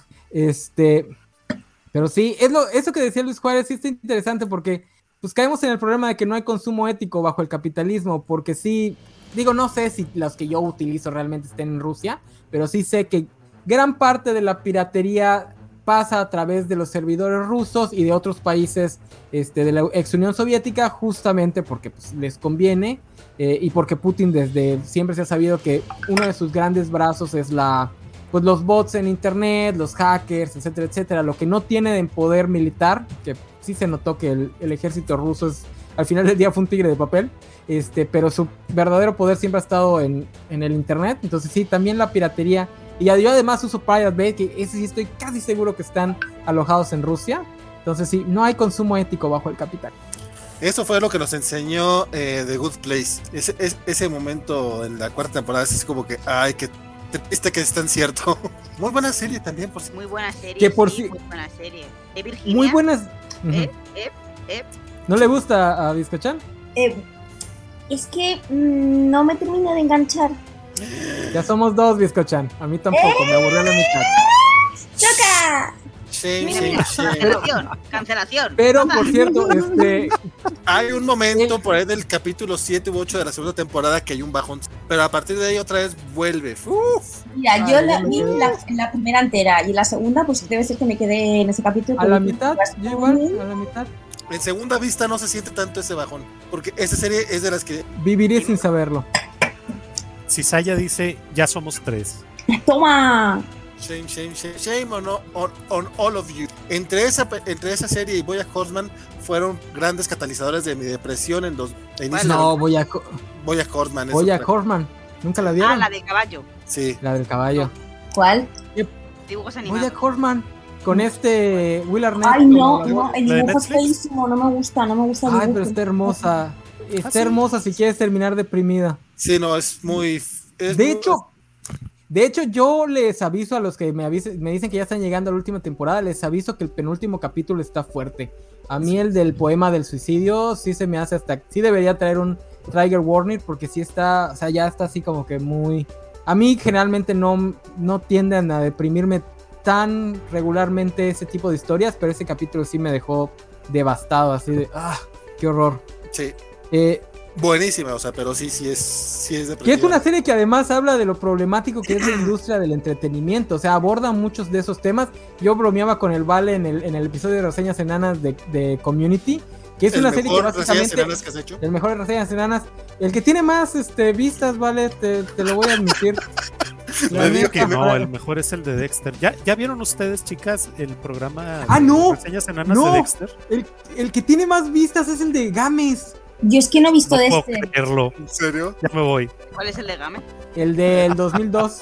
donde nos ponemos a hablar de un montón de temas que salieron en el 2002. Ese Es- es estuvo bueno. que- es lógico que tenga más vistas porque salió primero. No le quites, no le quites Tiene el más honor a tiempo al Games. aire. No le quites el honor a Games. Este, pero, Pero- volviendo al tema. Hablabas de que hablamos de Boya Horseman. Ah, yo le decía, le decía a Vale que este básicamente se adelantó al destape de Whedon, digo más o menos ya se sabían algunas cosas, porque pues describe a personas como Whedon dentro de la industria. O sea, este Horman es como pues ese tipo de personas. Este, luego el creador del- de, la, de la serie donde trabaja también. Entonces, como que era muy introspectiva con respecto a, a este a lo problemático que es esa industria y sus creadores. Dice aquí el rincón de Sam, ustedes van a hablar de House of the Dragon. Si Ah. quieren, yo me uniría a esa covacharla nada más para poder hablar de, de Game of Thrones y quejarme una y otra vez de George R. R. Martin. Es más, le voy a empezar a buscar cosas a ver cómo lo cancelamos. Lo vas a cancelar 2000. porque no ha terminado sus últimos dos. Exactamente, la cancelación es esa. Acaba tus Él está libros. viviendo su vida, mientras que yo no puedo terminar la mía porque no puedo leer los libros. O sea, Mira, mal, yo- mal. Yo ya me hice a la idea de que no lo va a terminar, ¿eh? Tiene mi dinero de los libros y se está gastando mi dinero. Andrea, búscate una, un hobby alternativo, por favor. Ahí está, Que su Ve- alternativo vaya- es escribirme mis libros. Que escriba mis libros. Vayan, vayan, a leer, vayan a leer Crónica de un asesino de reyes. Que el- seguro el tercer libro ya está a punto de salir. No, Sí, vayan, ¿verdad? vayan, vayan a leer, lea- lean, la, vean, lean las novelas de Joe Abercrombie, son 10. Va a seguir escribiendo. Ese tipo, en lo que Martin ha escrito dos libros, ese tipo se aventó 10. Igual de la misma calidad, igual de oscuras. Hace A ver ver, a, a ver, a Martin ver. como, como los Muppets. Jason Momoa No, no. y Emilia Clarke salieron en alguna adaptación de, de- No, Entonces ya está, ya está muy por debajo de Game of Thrones, déjame te- no te lo voy a negar. Este, Oye, de hecho no, no, he leído esos, están en, en la página que me pasaste donde compras legalmente. Ah, va, va guion ok.org, no, punto lat, porque esa la tienen que cambiar. Esta creo que no está, no está hospedada en, en Rusia, está hospedada en la casa de Woody Allen. Este, Qué menso eres, güey. este, no, están muy buenos, ya te lo recomendó Isaac, ya tienes una, una este, opinión verdaderamente seria y no mis opiniones chaquetas. Están muy buenos, ¿De te qué los recomiendo. sí. se llaman, es que son tres trilogías más un libro de cuentos cortos. La primera es The First Law, la primera, o la primera ley. Son este, pues, una trilogía de tres libros. Son el, La voz de las espadas, o, o en inglés creo que es este, The Blade Itself, antes de que los cuelguen, y la, y la opinión de los cañones o algo así. Ay, Y ya después bien. Ajá. tengo este libro, lo tengo. ¿No lo has leído? No, me lo regalaron por mi cumple este año, pero lo Ah, tengo. La- el primero, ¿no? Este, Me han dicho. el, han el primero tienes canal- o... El primero, creo. Ok, nada más te les voy a hacer la advertencia que se va a sonar bien mamerta, pero el primero es el único que tienen que aguantar porque es el más derivativo.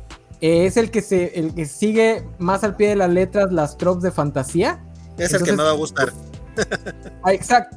Pues por lo que vi a Isaac sí le gustó. A mí me costó mucho trabajo. Lo que yo hice, porque a, a mí no me, no me importan los spoilers. Me aventé el spoiler de la trilogía. Este, porque hay un giro al final de la primera trilogía. Si, si ves que te está aburriendo, búscate el spoiler.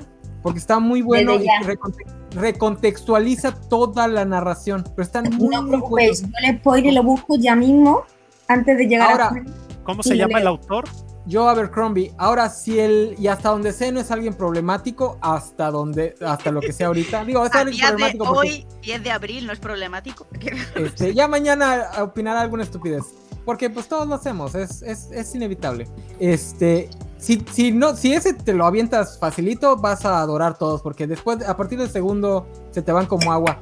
La última trilogía, además, es como. Ya es en un setting más como de la revolución francesa, entonces se mete más a temas de revolución y de, de capitalismo y todo eso. Y el mensaje que da súper deprimente, pero al mismo tiempo te hace sentir bien. Pero es tipo sociedad distópica. No, no, no, es fantasía. Es fantasía, fantasía. fantasía real, fantasía. Es más realista que Game of Thrones y que Crónica de un asesino de reyes. Es más, está más, más pegado ya al- a la Europa del Renacimiento que a la Europa medieval. Entonces, Oye, yo creo que deberíamos hacer un programa en el que cada, en el que nos leemos todos un libro y luego lo comentamos, como un club de lectura. Ah, qué chido. Eh, molaría un pegote, ¿no? me gustaría mucho, nada más que yo soy un lector extremadamente lento, entonces no podría llevarles el paso. Pero te, te damos margen dos meses para cada libro.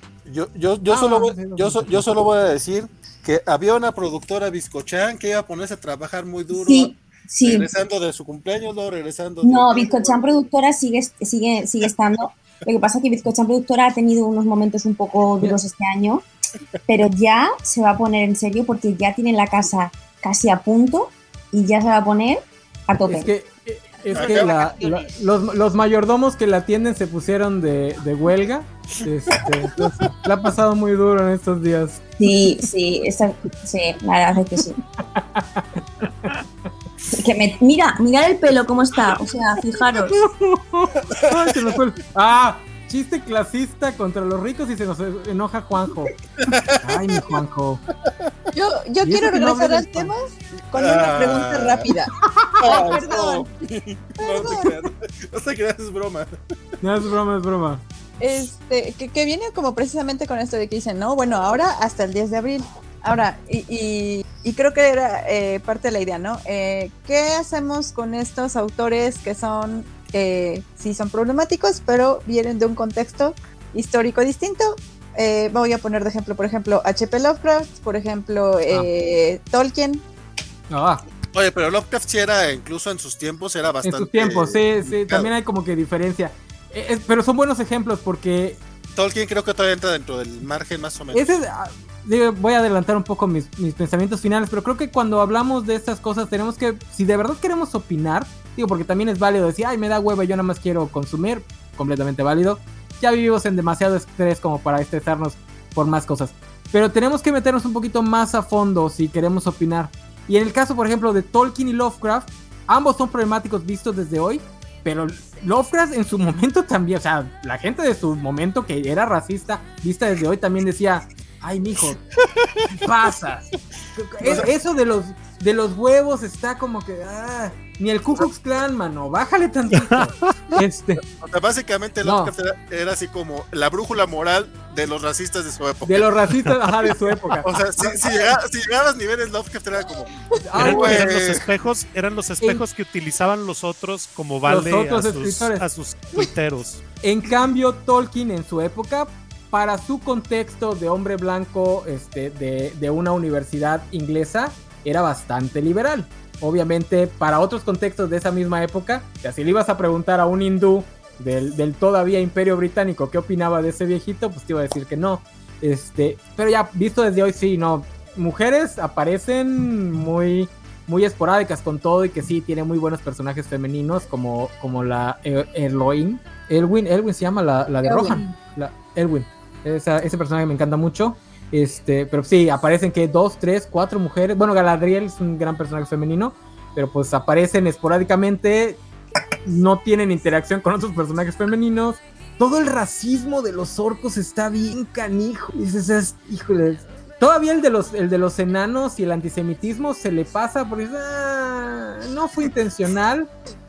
Ah, se lo, ¿estás se lo paso. estás estás diciendo que perdonas el antisemitismo, nano? Pero no, ay, mira, Puede ser el antisemitismo Co- co- co- como Brita.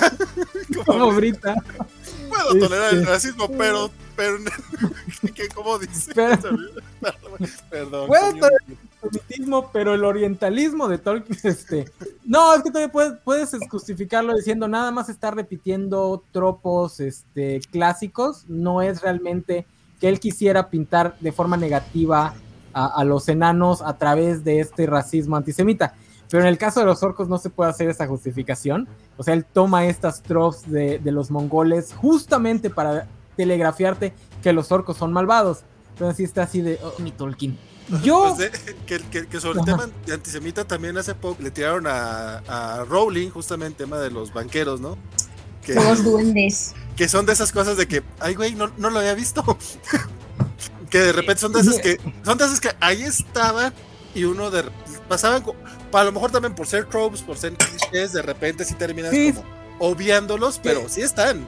Que a Rowling también se le podía justificar en sus primeros libros, se le podía decir lo mismo, ah, es que son tropos del folclore, tal vez no se dio cuenta, pero bueno, que siga escribiéndolo así, que ahorita el juego que acaba de salir de eso trata, de que los goblins se van a rebelar y son muy malvados porque son narizones y millonarios, dices, "Mm, güey, Solo porque son narizones y millonarios, no lo puedo creer. La tía, estás la- viendo la el temblor. Rowling. No, ella no, ella no tuvo nada que ver en ese, en ese juego. Esos fueron los, los escritores del juego. Dicen, están viendo el temblor y no se hincan, papás. Este. Pero yo, en ese caso. A mí, en ese caso, como, como ya están muertos, pues ahora sí que podemos decir, no le pueden hacer daño a nadie. Pues ya están muertos, tres metros bajo tierra. Este. Pues no, no, no, no es como que vayan a poder darle dinero a grupos de choque de ultraderecha.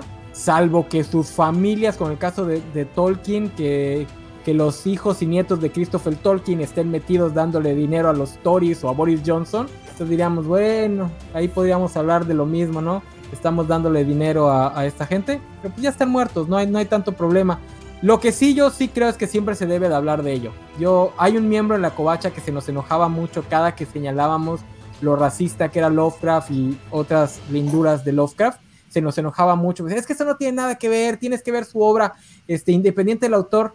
Y a yo sí les digo a la gente, cuando dependizamos a la obra del autor no significa que tenemos que hacer como que no vemos al autor, significa que la tenemos que valorar de forma independiente, pero eso incluye valorar qué tanto del autor existe en la obra. Y en el caso de Lovecraft es muy padre cuando te das cuenta cómo pensaba él, porque te das cuenta que todo el, terror cósmico nace justamente de su xenofobia, este, de su racismo, etcétera, etcétera, porque el terror cósmico no es más que un hombre blanco dándose cuenta que no es el centro del universo.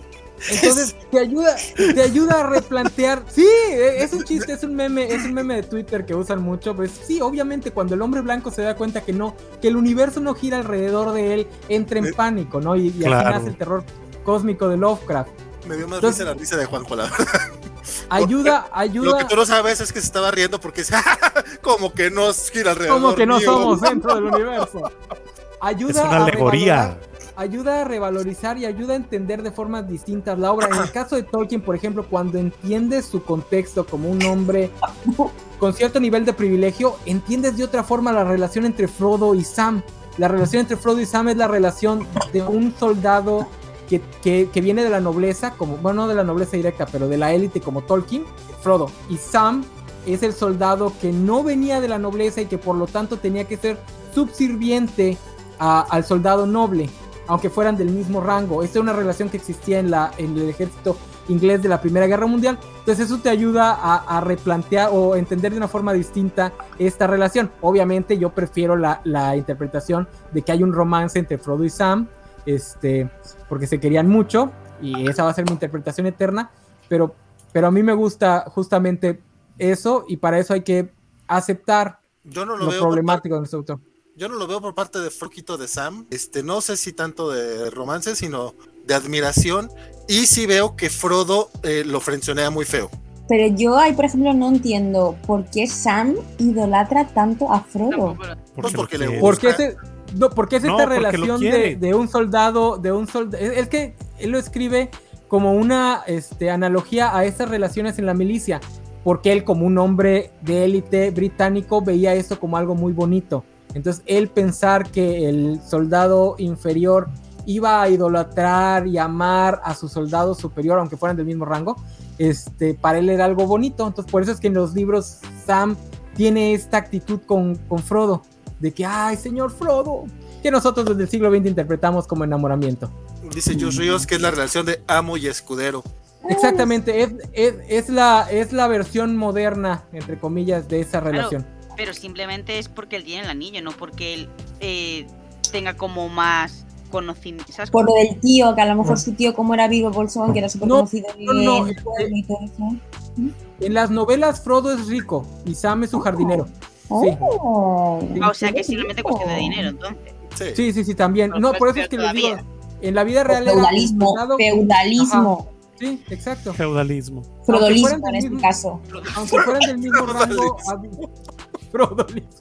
Dice Alejandro Sí. Guerra. Yo lo que no entiendo es si Frodo sabía que los desuntos Sabía que asuntos internos tenían trampa. trampa. Y no, acá nos decía Isaías que el productor del juego de Hogwarts que mencionaban es de los que hace videos de 5 horas de cómo The Last Jedi arruinó el cine porque salen muertos. To- to- Ah, del toma, hijo. toma eso, eso no me lo sabía Isaías. Dice, güey, el enano acaba de describir el terror cósmico de maneras que nunca quería oír. Y sin Y ir. coincidir. Nada más, nada más les digo que a mí no me gusta el terror cósmico. Oigan, pero los demás respondan la pregunta de Sofía porque es como que muy buen Ah, cierre. perdón, Sofi, ¿cuál pregunta? Yo realmente es que yo con los autores antiguos, que si no autor antiguo cancela, si cancelamos también a, a los actores antiguos que ya han muerto por sus obras. Sí, a ver. Llenas el resumen, ¿eh? Claro, yo creo que hay que entender el contexto en el que esa persona vivió. Y teniendo en cuenta eso, pues se le puede cancelar hoy en día, pero sin llegar a cancelarlo en exceso porque, joder, esa persona en ese momento en el que vivía, por la sociedad era diferente. Entonces, tampoco puedes, en el fondo, culpar como a alguien en ese contexto social que le tocó vivir. Entonces, hay que entenderlo y decir, bueno, pues en ese momento esta persona tenía este pensamiento, pero porque la sociedad era así. Esto no está diciendo que se valide ese pensamiento, pero tienes que entender el porqué de dónde venía. Es, como lo de que ahora poner un anuncio, que a mí me parece bien, la gente hizo bastante, bastante hate con eso. Que la película de lo que viento se llevó, antes de la película te pone un anuncio, un, warning en plan. En este momento existía la esclavitud, ta, ta, ta, hay que entender el contexto de lo que pasa en esta situación. Me parece bien, no pasa nada, es una, es una película que ha envejecido mal porque la sociedad ha avanzado y va hacia el futuro. Eso no significa que la película haya que dejar de verla ni, ni se trate, pero tienes que entender el contexto en el que esa película se hizo. Ese, ese eh, disclaimer debería haber estado en West Side Story, porque me pareció una película súper poco actual, que no estaba nada acorde con el momento y me pareció eh, Pero lo de West Side Story es diferente, en verdad. completa y absolutamente. tuvo la oportunidad de cambiar cosas que estaban incorrectas antes. pero no lo cambió. Claro, claro, está mal, está mal, está mal. A, a ella, a ella, a donde tenemos el problema de cuando arrastramos cosas de otra era a nuestra Claro, era. entonces- ese es, ese es el problema, pero entender el por qué se hizo en un momento determinado en esa sociedad, hay que entenderlo y encima es bueno porque entiendes cosas, ves cómo la sociedad ha ido avanzando y ves que había cosas que eran incorrectas. Entonces, a mí me- parece bien, o sea, creo que hay que entenderlo y ver el contexto completo de la obra. Yo todavía no A veo veces podemos- a veces podemos llegar a la conclusión de que en efecto el- la persona ya era nefasta en su época, pero bueno, después, Claro, de claro. hecho, después de hecho todo el esfuerzo, porque también pasa, ¿no? A veces dices, vamos a darle chance porque pues eran otras épocas y dices, "Mm, no, ya en su época lo odiaban. Sí, Claro. sí, claro, pues, entiendes eso y ya está, y no pasa nada. No, y híjole, respecto a la pregunta de, de Sofi, que ya me la pasaron por acá, es muy Ya te la había complicado. explicado otra vez, Biscochan. No pones Sí, atención, güey. Sí, pero también Sofi me puso acá en chat privado la, la pregunta. Este, es, por, por ejemplo, em, eh, re- retomando el, te- el tema de, de Lovecraft, que por ejemplo, a mí particularmente tampoco es mi, o sea, lo he intentado leer y la verdad me aburre muchísimo, no entiendo, no entiendo por qué a mucha gente le fascina, pero, pero sí, sin, sin, o sea, di- digo eso eh, porque a mí no me gusta, pero entiendo el impacto que tiene eh, todo, todo lo- todas las adaptaciones, todas las creaciones, todo lo que ha venido después de lo que hizo Lovecraft, este, es muy complicado también decir, no es que eso no debe de existir, aunque Lovecraft en su tiempo incluso haya sido este vato racista de esta manera, eh, tan, que, incluso en su, en su época fuera problemático, pues. El tema de separar obra y autor es complicado, pero sí creo que justo como nos enseñó The, The Good Place, es, es tan complicado que tampoco puedes, es, probablemente terminarás de dejar de ver todo. Mira, vale, ni siquiera, ni siquiera la declaración de los derechos del hombre se, se salvaría porque le escribió puro esclavista. Por, ejemplo, entonces, este, sí creo, a diferencia del enano, sí creo que podrías, eh, se podría hasta intentar ser un poquito más crítico al autor. O sea, te, dice leerlo, no, es que no, no, hay que leerlo, no hay que, no tienes que leerlo, no, no tienes que, pero creo que sí te ayudaría, sobre todo en ese tipo de autores, entender por, por dónde van o hacia dónde van. Por ejemplo, en el caso de, de, Woody Allen, me queda claro el tema de la ansiedad. lo estoy tomando, ya nomás lo uso para joder, uh, la verdad, Sofía. Uh, es de broma. Películas aburridísimas. A mí me gustan mucho, por ejemplo. Tienen mal pero, gusto. Pero, pero también, eh, porque te, te, tengo amigos que no voy a balconear ahorita porque participan en Cobacheando y a lo mejor a Gerson le molestaría mucho. Este, eh, su, que su película favorita de toda la vida es Annie Hall. Y de repente sí es como, a mí me gusta Annie Hall, pero, pero sí creo que justamente entendiendo cómo es Woody Allen, también deberías de ver las partes negativas, porque obviamente todas son, son autobiográficas, pero el cuate no, no suele enaltecerse a sí mismo. O sea, realmente es bastante crítico, yo lo veo como bastante crítico y se burla de, de, de, y a mí me gusta por eso, o sea, porque no lo has, no creo que, aunque se pone junto a... Se me fue el nombre de la actriz. Ah, ah, ah. Sale el padrino y se, se, viste con traje y incluso todavía hace poco se, se ve muy guapa todavía la señora. Ah, se fue el nombre de la Danny Hall. Bueno, Diane Keaton. Diane Keaton, Diane Keaton, gracias. Ah. Este, digo, aunque aplica la de, lo, de todos los comediantes que son feos y se buscan este, mujeres muy guapas para estar a su la vida real, no, no conseguirás a Diane Keaton. Si no, si no fueras el, el, productor de la película, porque si fueron pareja, este, incluso así, o sea, no se está realmente vendiendo. Es crítico, o al menos crítico hasta cierto punto, porque también el enano me explicaba esa parte de, de los autores que son críticos sí mismos, pero que son críticos nomás así de, de embarradita. Como Wedon. Sí, como pero, pero incluso, incluso ellos, por ejemplo, yo, para los que tengan problemas con Wedon, revisitar Buffy y Ángel sabiendo cómo es realmente es Wedon es bastante interesante porque comienzas a ver la, empiezas a ver las señales desde el inicio este, de la forma en la que presenta un personaje como Sander, o en el caso de, de Ángel, al personaje este de Doyle, que son básicamente ah, sí. sus Entonces ya una vez que sabes cómo es Wedon, dices, ah, mira, ya nos lo estaba diciendo, nos lo estaba avisando desde entonces. Sí, un poquito. Pues, ¿qué te diré? Este, y es eso, o sea, sí, yo creo que sería muy difícil, ¿no? Pues probablemente terminas de dejar de, dejar de ver muchas cosas, o todo. Es complicated, como diría Abril Lavigne. Ya, fue, ya fue todo lo que dije, no sé si alguien más quiere opinar. Nada, yo simplemente creo que es importante lo que ha dicho el enano de que al final hay que saber separar el libro del autor, pero también debemos, lo que también ha dicho Andrea y ha dicho Sofi y demás, también debemos hacer como una advertencia de lo que el escritor está diciendo a día de hoy, para que, pero aún así, la obra sigue siendo la obra, el autor sigue siendo eh, el autor, y no porque el autor sea malo o diga cosas que no son correctas, la obra se debe menospreciar, porque al final la obra es literatura, eh, casi cualquier cosa escrita es cultura, bueno, depende de ciertas cosas, ¿vale?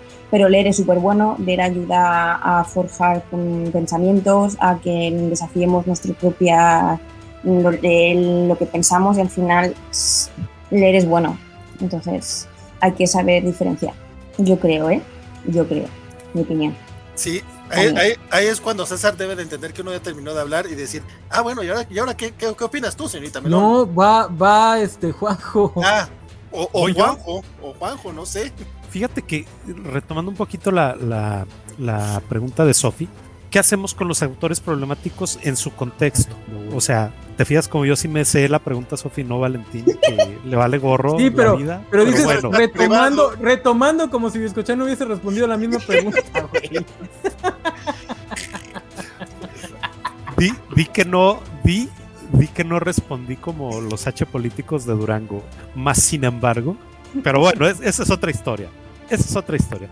No, realmente creo yo hay que tener bien, bien plantada la brújula de lo que está bien y lo que está mal, independientemente de, del contexto en el que hayan estado, eh, te van a estar planteando situaciones que realmente son buenas, situaciones que son realmente malas. Por ejemplo, autores esclavistas, autores este, xenófobos, autores que no te van a aportar nada, yo creo que sí hay que tener cierta, un filtro, un filtro más activado respecto a las ideas que está tratando de, de, plantear que cualquier otro. Creo yo. O sea, no, no, la época en la que hayan vivido no justifica el que estén haciendo cosas malas, solo porque es el común denominador de lo que hace la mayor parte de, de la sociedad en su ¿sale?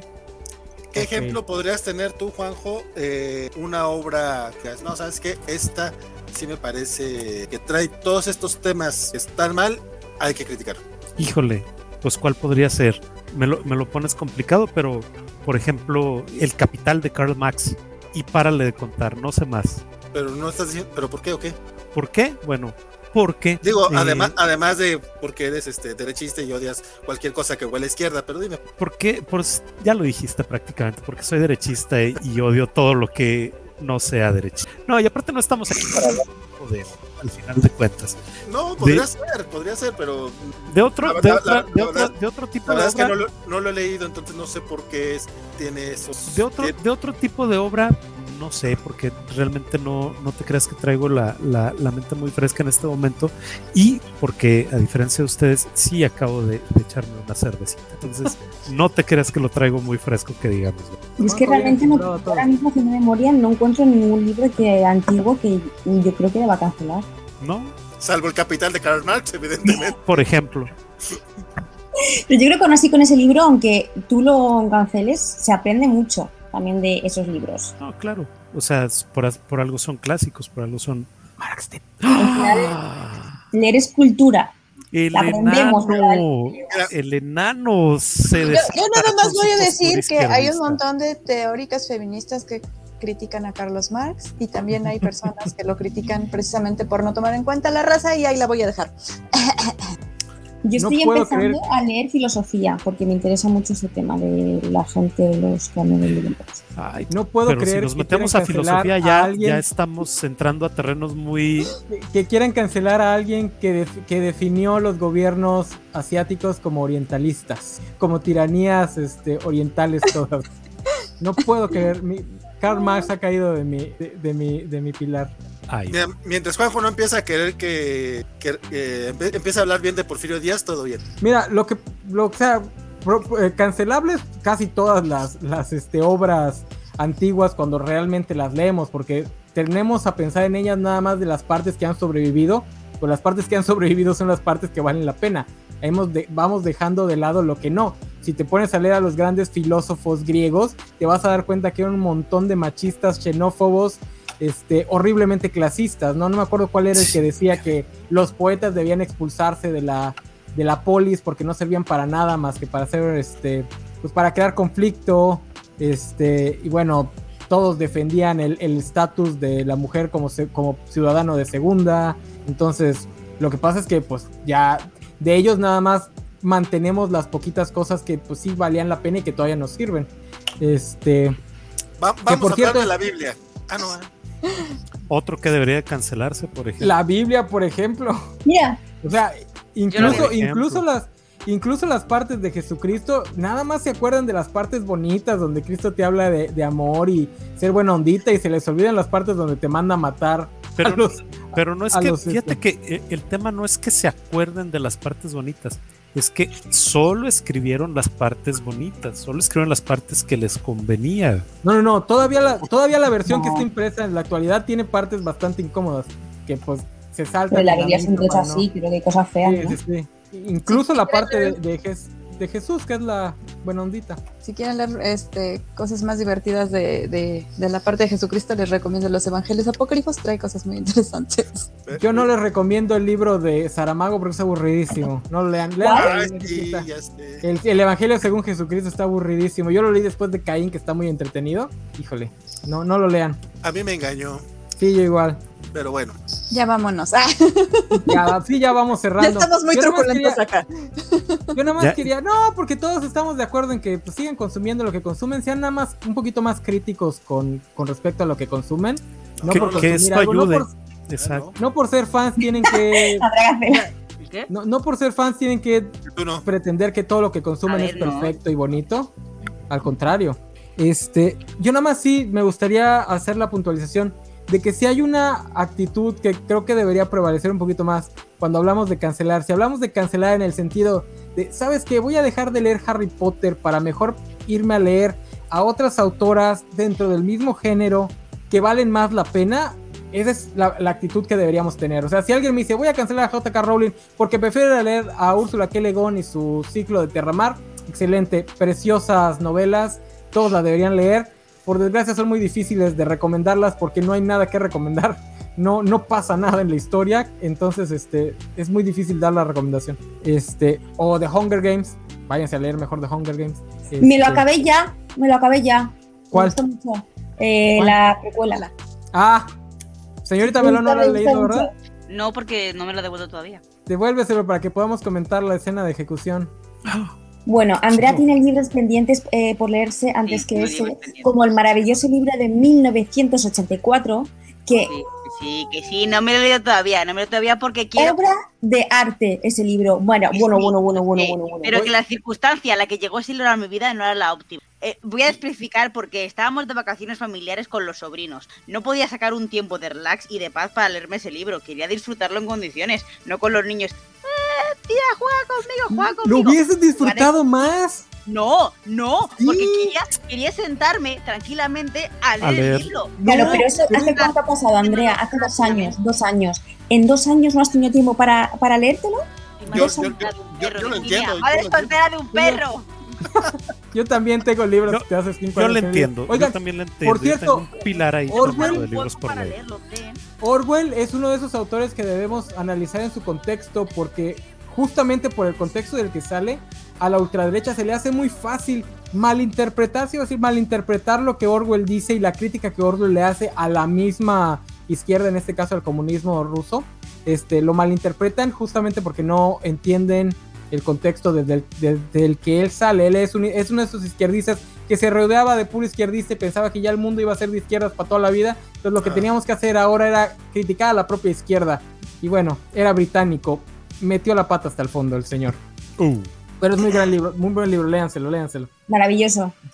Aunque a mí me gustó más Animal Farm, ¿eh? La Sí, neta, a mí me gustó más Me Animal gustó Farm. eh, también mucho. Mismo, Sí lo he leído. mismo mensaje, mismo, es el mismo mensaje. Ahorita estamos eh, Ahora- leyendo en los cómics de la semana el Animal Castle, que es un cómic europeo que tiene un poquito el feeling de Animal Farm. Pues parece que es este como adaptación libre. Está bonito. Ahora, pu- puede ser que no me gustara tanto 1984 por una escena que involucra una tortura con un animalito que odio. Este, puede ser es que por eso no me gustara. En Animal Farm no sale ese tipo de animal, así que me encantó. Pero bueno, hablando de, hablando de gente que hay que analizar en su contexto, iba a decir cancelable, pero no creo que la izquierda lo quiera cancelar, a pesar de que de repente Orwell sí se convirtió medio, medio, me- medio, medio incómodo en, en los círculos de izquierda. Pero bueno, también no se equivocaba el señor. El, el socialismo ruso terminó muy, muy, muy mal. chicheñol. Bueno, Ok. entonces Andrea, el libro está en mi habitación, en la estantería. Ah, oye, eh, eh, eso iba a decir. Eh, La, la, este, la precuela de, Hunger Games es un buen ejemplo de una au- autora que escucha las críticas y te entrega un nuevo producto de su misma este, saga ya revisionado. No es el mejor ejemplo porque el mejor ejemplo que yo conozco es justamente Úrsula K. Le Guin. Úrsula K. Le Guin le hace una crítica a su propia, a su propia saga bastante dura, la crítica más dura que le he visto un propio autor hacerse a sí mismo, una crítica de verdad, no la que de repente hacen personas como Joss Whedon y, y este Dan Harmon, este, muy muy dura, pero en contexto eh, lo que hace Collins con esta precuela, que además le toca a ella tratar de hacer una historia de un personaje que es muy idéntico a Donald Trump, sin caer en el error de querer justificarlo o humanizarlo en un sentido en el que digas, ay, pobrecito, entiendo por qué, ter- o sea, o sea, sí entiendo por qué terminó así, pero no en el sentido, ay, pobrecito, sino, ah, mira, desde niño ya tenía esos problemas. Hermosa, léanla, todos. Te lo devuelvo mañana. Gracias, guapetón. Por cierto, Bizcochano, ahí te puse, este, igual, señorita Melón, ahí les puse la lista de las tres trilogías de Joe Abercrombie. Bueno, Andrea se Este, lo leerá de aquí a tres años. Tiene pendientes libros. Para que, para que ya no extrañen a... Mira, ya se nos fue la señorita Melón enojada. Por la La presión del libro ha ido. Este, para que no extrañen a, a- a George R. R. Martin, que yo sí, yo sí escucho a mi, a mi santo Neil Gaiman, que también, también de Ay, repente sí. deberían, deberían cancelarlo porque de repente tiene Un ahí una- poquito también a ese del que señor, nadie- ¿eh? Del que nadie habla. No, a él no lo cancelen. Dude, más Uy. fan que yo no vas a encontrar y aún así hay un lado oscuro del que nadie habla y no ¿De qué me re- de ese señor, eh, qué libro me recomiendas? Que a lo mejor no me los he leído todos. de Sandman, los 75 números. Hay, hay, un, hay un libro ¿Pero libro, para libro? niños. Hay un libro American para niños. Hay Vale. un libro para niños. ¿Hay un libro para niños, Juanjo? No me quedó claro. Hay un libro para niños de. En la biblioteca Gracias, solo uno es. ¿Sabes qué que estoy queda. notando? Como, como que Han cancelado tanto Valentín que ya nada, García. ya nada más hay un libro para niños en todo Pero- el mundo. Pero con cariño, hombre. No, no, Y esto no es es el que escribió este JK. Esto, esto es moving laboral. ¿Cuál, Juan, cuál fue este? ¿Caroline o.? No, no, Coraline. no. eh, El, No. el extraño y pirático viaje de mi padre. Está buenísimo. Ah, dicen que está bonito. A mí Está la verdad no me gustan buenísimo. sus libros Rec- infantiles. Fíjate que de ese tuve la oportunidad de, de írselos a leer al, al colegio de los niños, eh, como en primero, segundo de, de primaria, y estaban fascinados los niños, ¿eh? Estaban ¿Mm? fascinados. Mm. Es Recomendadísimo. Les hubieses leído uno de Sadman. No, Trámalos desde ahorita. Oye, Que por cierto, que- hace, hace como una hora, este, la señorita Melón me había pasado un dato muy curioso, curioso, eh, mal pedo pues, sobre animales fantásticos y cómo una de las actrices, que es esta Kat- Katherine Wa- Watterson, este, ha declarado, este, bueno, ha criticado las declaraciones transfóbicas de Rowling y no aparece en los pósters ni los emocionales de la película. Es algo que yo, no, yo lo había notado, es como pinche Rowling, mamón. Esa, esa, esa. No, es que digo que tiene muy buenos abogados la señora, ¿eh? O sea, su equipo de abogados está al tiro. seguramente sí. No es tan. no- es chiste, pero no es tanto chiste. Igual y nos pueden tumbar el, el feed de YouTube. Porque han tumbado, han tumbado tienditas de Etsy que no tienen nada que ver con Harry Potter, pero que le ponen un rayito y dice, ah, estás infringiendo derechos de autor. Flop. Eh, pero bueno, creo que aquí también, este, también hay que ver como, como que nuevamente tiene que ver con el nivel del actor, porque por ejemplo, eh, Emma Watson ha salido pues a hablar en favor de, la- de las mujeres trans y bueno, no, más allá de, de que la han llamado traidora dentro de las redes sociales, pues no, no ha pasado, ¿no? Entonces creo que también este, tendrá que ver con quién hace este personaje, que también, la, la verdad es que sí, eh, ya hablando de animales fantásticos como producto, creo que deja muchísimo que desear. A ver, en este caso esta Entonces- actriz sigue trabajando en las películas. Emma Watson Ujú. ya no tiene nada que Sí, ver. Emma Watson ya. Entonces ya Ajá. no la puedes quitar de los carteles en ese sentido porque ya está ahí. Pero, ah, por ejemplo, Entonces atuparía pasó- quitarla de repente del de un- sacar una reedición del cartel de una película antigua de Harry Potter y quitarla. Esta, esta chica, a ver, yo esta última película no la he visto, pero sí que es verdad que igual le han empezado a quitar protagonismo en, en la película del guion, eliminarla si guionista a ella. Ah, pa, pa, te cancelo, papá, quito, bor- bor- borro líneas, borro líneas, le voy a dar otras cosas. No sé exactamente qué trama será o si justo la trama de la película querían darla más o menos importancia. Pero, por ejemplo, la hermana de esta chica, que es la repostera, o sea, ella tenía un papel en principio más interesante que el de la hermana. Y al final la hermana es quien ha tenido más protagonismo en las películas. Es que la segunda no la vi. Sí, la vimos en el cine Virginia, la vimos, la vimos. Sí, hija mía, sí, pagamos. Yo- He querido olvidarla. Yo, yo La estuve a con Jen. punto, yo estuve a punto de querer ir a ver esta nueva película porque yo sí le tenía muchas ganas a una historia de amor entre este Grindelwald y, y Gandalf, y Gandalf. y, mames. y Dumbledore. Grindelwald y Gandalf sería está mejor historia de amor. Acaba de decir eh, Erano cuál es su fanfic. Está escribiendo una historia. Escribiendo historias. Deja- déjale respondo a Porque yo Alejandro. sí, yo sí caché, digo, sí, sí admito que Rowling se subió al tren del mame diciendo que Dumbledore era gay hasta después de que saliera, pero yo sí caché el subtono romántico entre, entre Dumbledore y, y Grindelwald desde la, desde la novela. E igual puede ser porque la amiga que me lo recomendó hacía chipeos entre hombres por todo, igual ya estaba condicionado. Este, yo sí me quedé con muchas ganas de, de que exploraran esa historia, entonces sí, pero por lo que he visto de las reseñas, parece que lo hacen con las patas. Es una, es una dentro de 15 tramas. Entonces, así como que que digas. "Uh, ¿cómo? Queerbait. Ajá. No, creo que sí la manejan, creo que sí, sí manejan la trama, no, no es tan exagerado como Disney que cada nueva película te presume a su primer pareja gay.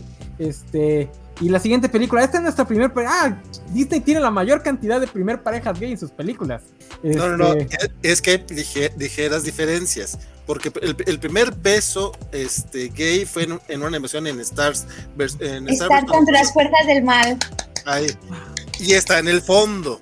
Luego tienes el primer personaje gay del MCU, que es un cameo de, de uno de los hermanos rusos, que también está bien pinches en el... Y en Eternals ya tienes el primer beso entre una pareja gay, que también es de piquito y de dos segundos, Sí, sí, pero sí. ya es, ya es un personaje principal, bueno, ya es uno de los héroes. Entonces, por eso es la No, primera vez. Y además, do- dos hombres no blancos. O sea, ahí sí se arriesgaron.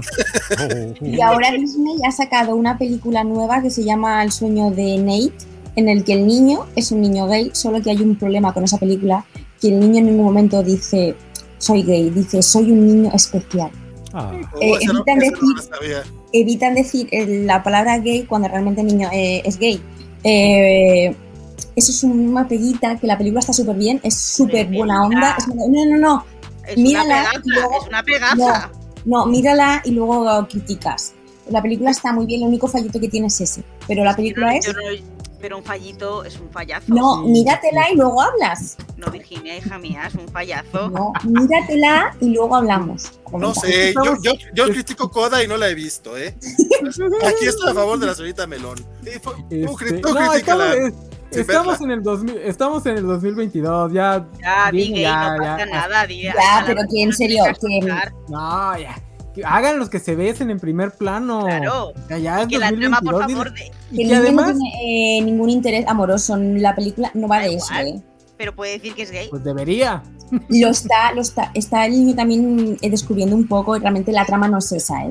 Es Y además a a Disney no le salió bien andar arrastrando los pies, porque esto lo hace para no ofender a los derechistas. Y ahí están los derechistas diciendo que en los parques de Disney se pervierte a los menores. O sea, ya que se pase, que se pase el imperio del mal a este bando. Necesitamos Di- tener a alguien. Disney lo hace para poderoso. captar más dinero. güey. Eso ¿En debe en de serio, Juanjo? claro. güey. Eso, eso debe quedar ¿Dónde lo leíste? claro, ¿En el Capital? claro. No, lo, lo leí en las memorias de, de Robert Tiger. Igual, De Porfirio Díaz. Voy a recuperar este comentario de Luis Juárez que hizo hace un buen rato que dice Disney ya comprobó que es una empresa que puede apoyar a todos lados y seguir impune. sí, Claro. empresas de ese tamaño son inamovibles. O sea, mañana les pueden descubrir un verdadero rito satánico y van a sobrevivir. Pero bueno, después de hablar mal de Disney, ¿qué, qué, qué sigue, Nano? Ya, ya, despedirnos porque ya dos horas y Ya media. llevamos dos horas Este, y media ya. Sí, ya, yo, mis, mis programas trato de mantenerlos en las dos horas 40, lo mucho. Este, dice, las historias de J. Ron de amor son malas, la relación de Ron y Hermione es más tóxica que los taquis morados. Híjole, jo- este, Gámez, yo ahí sí, no lo voy a hacer porque la señora es demasiado rica y Harry Potter es demasiado popular como para que necesite que lo defienda. Pero a mí sí no me gusta cómo se están montando en el mame de que, ah, es que toda la, toda la historia de Harry Potter es malísima. Si fuera malísima no habría ningún problema. Hay muchas otras historias populares de personas este, problemáticas que son malísimas y nadie los pela, como esta historia que no me puedo acordar cómo se llama, Harry Dresden.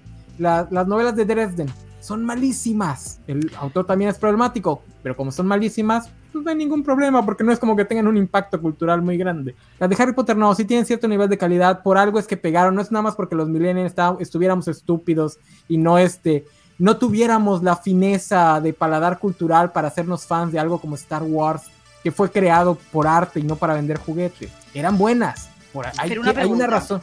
¿Qué pasó? ¿Qué, problema tenéis con los taquis morados? ¿Por qué no? Lo, Ah, lo- es- lo di- lo dijo Gámez. Yo la verdad es que ni siquiera pensaba leer esto. Que a mí me Este, gustan los taquis morados. No, no le hagas caso a Gámez, es ingeniero. Lumpa lumpa, como Ahí, diría Van. ahí se explican Dice- muchas cosas. Me refiero a la parte de las relaciones que plantean, no todo el libro. Híjole, es que también, yo sé, yo sé por qué plantean la relación de Harry y Hermione como algo malo y no están equivocados del todo. Sí, cierto lo que dice Isaías. Ah, lo Ok, de, ok, lo de- pero lo de Harry Harry y y Ginny Ginny, sí no lo, no lo voy a defender. Dice, Pero en el caso de la, de la relación de Harry y de, de Ron y Hermione, lo que pasa es que no es una relación donde el hombre tenga más poder y eso es lo que le molesta a la mayoría. No es realmente que sea una relación tan mala o tan carente de química, sino que bueno, ahí la chingona es la chava. Ron es básicamente un tapete de puerta. Pero también es válido, o sea, también, también es válido que el hombre sea el cero a la izquierda de la relación. Hay Ah, hombres que nada más quieren Pero, estar ahí. pero Hermione era muy pro. Bueno, ya. Está bien. Pero pues que tam- tam- tal vez ella quería a alguien que no, que nunca qué le, le- mejor? le- Qué mejor ejemplo del empoderamiento que una mujer necesitara una pareja. Ni siquiera, Ah, bueno. ni siquiera Harry. Es que no la necesita. Por eso tiene a Ron. Por digo, eso, por tiene a Ron. O yo apoyo o sea, por eso, tiene- por eso Yo tiene a Ron. Porque es un cero a la izquierda. Pero bueno, Te digo, no pienso defenderlo porque también es demasiado popular. No necesita mi, mi defensa. Hermione merecía a alguien mejor. Tal vez, Her- pero no a Harry Potter. ¿eh? Hermione merecía quedarse sola. Hermione Yo tengo una merecía teoría. lo que ella quisiera. Punto. Tenía que Hermione merecía quedado quedar- Draco. Quedarse sola y con gatos. No, ¿cómo que con Draco? No, Para, para mm, que realmente hay para salvarlo. dicho, los Slytherin son todos malos, hay como que Draco tenía que haber tenido como una redención como los Slytherin, que ahí mm, JK es como muy clasista. Es Ay, diciendo no, el bueno, es Slytherin malo. Tenía que haber dado como una redención a los Slytherin. Y si no, ah, bueno, a los Slytherin en general, sí, a Draco no. Draco es un personaje. Y a Draco hubiera sido un buen personaje para haberlo hecho. No, creo que, Dra- no, no, todos Draco son suco, no todos merecen redención. Creo que Draco sí es redimible. Sí, Ra- Draco sí. Y que, No, no por eso Snape se sacrifica Pero por él por- para que no se vuelva totalmente malo. pero era un mocoso este, viviendo en una Claro. casa de racistas. O sea, es, o sea, se- digo, a mí se me hace que sí, si había un personaje que se pudiera redimir, si era, si era Draco. Aunque el, Bueno. mocoso, el mocoso en, lo- en los libros y en las películas me cae muy gordo. Pero creo que sí es un personaje redimible. Es el único villano con relativo desarrollo. Por eso es que el que, el que creen que se necesita de redimir. Todos los demás villanos son. Soy malvado. Bo- Bol- Boldy tuvo su desarrollo. Sí. ¿Dónde estamos? ¿Han visto el meme de. ¿Sabes qué estamos? ¿En TikTok? ¿No? Me mata de risas que agarran una cosita así chiquitita. ¿Dónde No, yo no, yo no, así no, este, no, no, no, no rediman a Draco. Que se pudre en el infierno el bastardo. Pues de hecho, te- al ¿Ves? final, Es que este programa tenía que haber sido sobre Harry Potter. Porque nos están dando muchos hilos abiertos sobre Harry Potter, no sobre. No, no, no, no, este, no, saldríamos peleados. Este, es un tema muy espinoso. pero bueno. No, ¿qué más queremos hablar de Harry Potter? Es demasiado popular ya. Siempre Mejor hablemos fue. de Stephen King y su, y su orgía con niños menores de edad. Uh, Esa no me la sabía. Es Stephen- Tampoco. De Stephen King, que Rowling es pésima escritora. ¿Con qué madre lo dice Stephen, por el amor de Dios? ¿Con qué madre? Este, mm, bueno, sí. Ah, pero, pero que la de Crepúsculo ni siquiera debería llamarse escritor, entonces básicamente estaba hablando bien de Rowling. Pero sí, la verdad es que alguien que no sabe terminar sus libros, como Stephen King, eh, Sí, no, no. Mira, desde México, cuando tenemos a alguien como, como este Luis Pasos llamándose escritor, no me, no me atrevo a quitarle el, el, yo, el ya estaba mote de escritor a nadie. yo ya estaba dejando de bullear a Juanjo y a Eva, si no, te pasas. oye, pero. ¿Eres fan ¿por de qué? Pasos? No, Bueno. ¿qué te pasa, güey? Ah, ok, ok. El único, el único que ha hecho campaña para él aquí soy yo, así que. Este. Pero bueno, ya vamos a cerrar. Este, ¿Algún último comentario? decirlo, güey. ¿En ¿Algún qué último orden? comentario? ¿En qué Este, orden? pues, en, el- en el orden de la, de la de los cuadritos, Biscochan. Aparte de que querías hablar más de Harry Potter. Pues yo quiero hablar sobre Harry Potter, por favor, un programa para hablar de Harry Potter. También quiero crear un club de la lectura, así que trabajaré en ello. Y, y nada, que, que chicos, que si podéis, que seáis veganos, ¿vale? Bueno, veganos no, pero intentar moderar vuestro consumo de carne, lácteos y huevos. Por favor, bueno, carne, lácteos, huevos y miel. Y hoy he salvado a una abeja. Ya está. Pues, eh, señores de Melón, me encontráis en programas los miércoles y cuando surge en Covachovit. Está, en abril no va a surgir casi nunca. A Se finales, a finales de abril, a finales de Qué, abril. qué triste cómo, qué triste cómo los lleva Gámez. Qué triste. finales de Qué triste. Tendremos una nueva entrega. El primer hiatus al tercer programa sí me causa así como que, what, ok. Pero bueno. A nosotros no nos dejó tener un solo sábado libre durante año y medio. Pero ¿por qué Semana Santa? Hay que entenderlo. No, no, pero nosotros No. trabajamos excepto la Semana Santa. O sea, ni un sábado libre. O sea, no nos dejaba. Le decía Es no hay, "Güey, surgió justifi- así, no hay surgió así sin justificación para ese tirano, ¿eh? No. Bueno, pues un tirano que se está reformando. ¿Dónde? Bien, bien, aplaudamos esto. Eh, eh, Estamos diciendo que antes era mal, ahora es bien, pues. Refuerzo positivo, chicos, refuerzo positivo a una conducta negativa del pasado. De lo que se trata esto, de evolucionar. Se, se, re- Pues se redime bien, Gámez. Muy bien, muy Se, bien. redi- se redime mejor que, Dra- que Draco. De Draco Malfoy. Claro, claro, estaban buscando esto, pues muy bien, ole. Así que finales de entrega de Covachovit, con certificados COVID y demás, de videojuegos, y, seguiremos pues con el Caballero Luna los miércoles. Oye, Con- ¿sí, Ah, qué buena serie, ¿eh? sí- sí viste que Facebook este, los, los, los puso con alerta de COVID? en- en como- Sí, sí, A mí ya me hace gracia alerta de COVID, la verdad. Es muy divertido. Señorita Melón, ¿dónde te encuentras en redes sociales? Eh, pues en Twitter, como siempre, stalkeando a la gente. Y en Instagram, subiendo fotos de mi perro, spam de mi perro, básicamente. Stalkeando también y subiendo fotos de Tyron. Sí, es que subo mucho spam de Tyron, mucho. Tiene una cuenta propia, también le podéis seguir a, a, a Tyron, ¿eh? Ah, qué chido. Sí, sí, es muy guay. Los Tyron Z se llama. Bueno, luego la paso. Órale. Es muy money. Soy su community manager. Ella, madre soltera y community manager, lo hago todo. Eh, y básicamente, pues ahí llevo dos cuentas a la vez. Puedo llevarlas. tú, tú sí puedes llevar dos cuentas a la vez. Entendí, ese, entendí esa referencia. Sigo yo. Muy bien. Pues yo nada más vine a. ¿A, ¿a qué vine? ver. Vine, Que también soy su madre. Yo nada más vine a sufrir moving laboral de parte de Valentín y a cubrir el espacio que dejó Spider Games. Gracias por acompañarnos y estuvo muy chida la plática. Ya, ya es, veremos de nueva cuenta el programa para ver por qué cancelaron a JK Rowling. ¿Cuándo regresas, Juanjo? Cuando regreso, cuando me inviten al Cobachando. No se crean, cuando hablen de temas más, más, más, Pa' viejitos.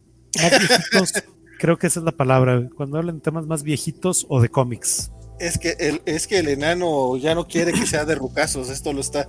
Aquí hay un golpe de estado muy curioso. Qué bueno, No ah, le hacía no falta, llama le hacía falta no el llama golpe de estado cuando el gobierno se va y este deja todo en caos. Fue un año de Hidalgo.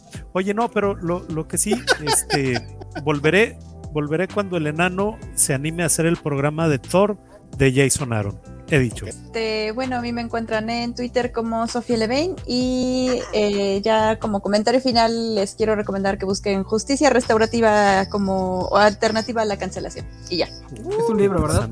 No, no, o sea, de- de- la justicia restaurativa como tema en general, pues. Ah, ok, ok.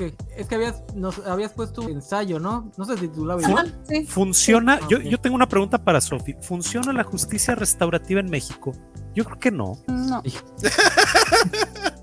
Sofi, cuéntanos, ¿vas a ir a votar mañana? No, no te creas. Te contesto en privado. Chao. Sí, Mañana tenéis votación.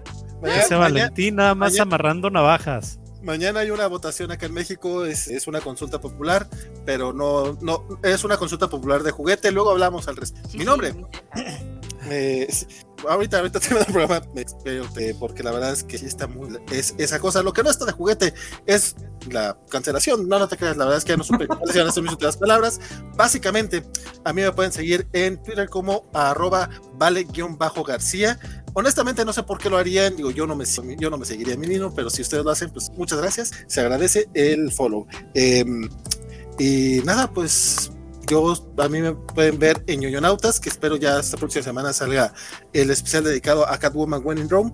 Y el próximo viernes no habrá cómics de la semana porque es Viernes Santo y ya casi tomamos vacaciones. Entonces yo Porque sí. celebramos la muerte de Cristo. Ah, claro, porque hay que cancelar a Cristo o algo así por el estilo. Creo que eso fue lo que dijeron. Este, ay, el martes tampoco hay noticias porque la verdad sí. Digo, no es como que tuvi- no es como que tenga un trabajo de oficina, pero igual me voy a tomar las vacaciones por ya, ya, ya urge un poco. Mi nombre. Mi nombre es Valentín García, espero que lo sigas haciendo la próxima vez que nos veamos. Enano, cuéntame. Este, pues bueno, ya con eso terminamos. Este, con palabras finales, pues cuando vean estos mames, pues éntrenle a, a investigar más, este, no se queden con la duda, a menos que quieran ignorarlos por completo, digo, también es válido. Este, y ya, que dice, vale puede redimirse, vale es Dios en la covacha, él puede hacer lo que quiera. Dice, no soy mujer ni empoderada, pero ¿por qué hay gente que piensa que ser chingona te impide andar con alguien y aún más con alguien patético? Todos pueden amar. Alejandro Guerra, no hagas preguntas complicadas cuando ya queremos cerrar. Estás viendo que con cualquier cosita nos desviamos del tema, mano. Bueno, Este, ya este, a mí me encuentran en Reseñas Enanas, el podcast que cada día tiene menos escuchas. Eh, pero no, No. importa, porque yo los hago por gusto. Este, ni el de Vale, eh, el, el que tiene más es el de Games. ¿A Eso me se lo vamos a negar al señor? eso me agüito. Eh, pues para que veas, para que veas. Él sí, él sí invita a sus amigos. Es que ustedes Ah. nada más invitan. Seguro puso a su esposa e hijos, a sus tres ex esposas las puso a escuchar el programa. Qué baboso eres, güey. Lo van a Este, pues, cancelar de verdad, ¿eh? Sigan viendo los programas de la Covacha y toda la semana. Este, no me lo sé de memoria. Mil disculpas. Ahorita ya estoy pensando no regarla en el cierre. Este, para que sea el programa perfecto. Primer programa perfecto que, que coordino. Este. La próxima semana, obviamente, no va a haber este. No va a haber Covachando porque es sábado de gloria. aquí en México, como dice el Vale, celebramos la muerte de Cristo porque pues era un mugroso hippie que estaba en contra de los, de los, de los impuestos y de los este, vendedores en el templo, entonces celebramos que se haya muerto. Eh, somos team romanos en México. No, es cierto, es sábado de gloria y nadie trabaja, este, y aunque no hagamos nada, aunque no salgamos de vacaciones, las vacaciones se respetan. Aunque, aunque el GAMEC nos haya hecho querer creer que no, cuando, cuando era de Cobachando, ahorita que ya es de COVID-8, ahí sí les da vacaciones para a cada rato, bastardo. Este, pero regresamos el 23 de abril, déjenme checo, sí, el 23 de abril regresamos con Caballeros del Zodíaco. Ah, ustedes se preguntarán, ¿no? ¿Ya habían hablado de Caballeros del Zodíaco? Eh, vamos a tener a, a esta Natalia, a Alfa Natalia de, de eh, Covacha Anime, porque vamos a tener uno por uno a los cobachos guapos. Eh, excepto a Jorge, nada es cierto. A Jorge lo voy a tener cuando hablemos de Troya. Uh. Este. Ah, ya en España se le llama Sábado Santo. ¡Hala! ¡Qué distinto! ¿Se llama Sábado de Gloria, Valentino? Me lo inventé. Es que no, sí es sábado de, no, sí es sábado de Gloria.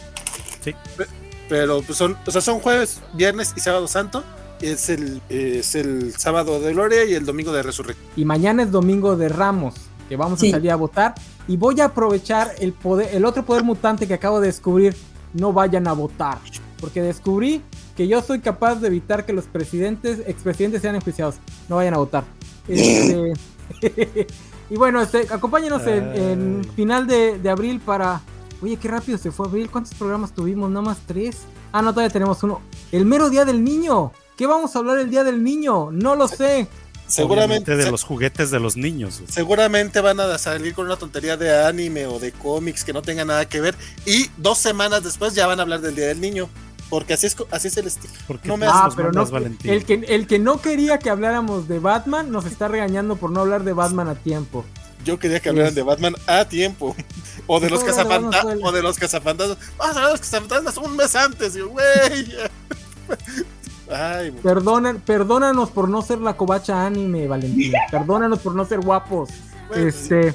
No No, sé, no. de algo hablaremos. De yoyos o de fidget spinners. Algo se nos ocurrirá. Este. O hacemos el programa de libros que quiere la señorita Melón para, para que empiece a programar su propio. Pro, digo, su propio programa de, de, de lectura. Este, y le damos el horario de, de Cobachando y ya. Nos vamos a descansar todos. Este, muchas gracias por estar aquí, este, Sofía, señorita Melón, Biscochan, que la sacamos de su, de su último día de, de vacaciones, por eso es que la estaban atendiendo, porque pues está trabajando en sus vacaciones, estaba, está medio gacho. Este, este, Juanjo, qué bueno que te presentaste. Curiosamente que te aparecieras apenas hablamos de aborto, eso me sacó un poquito de onda, ¿eh? Sí, Fíjate como que mm. me, me presenté, mi, mi intención era entrar justo cuando Game se fue, pero mi computadora no dio para tanto y entró cuando, tu- cuando tenía que haber entrado. Bueno, pero que- vale, gracias por venir, que tú nos levantas el, el rating El con tu guapura.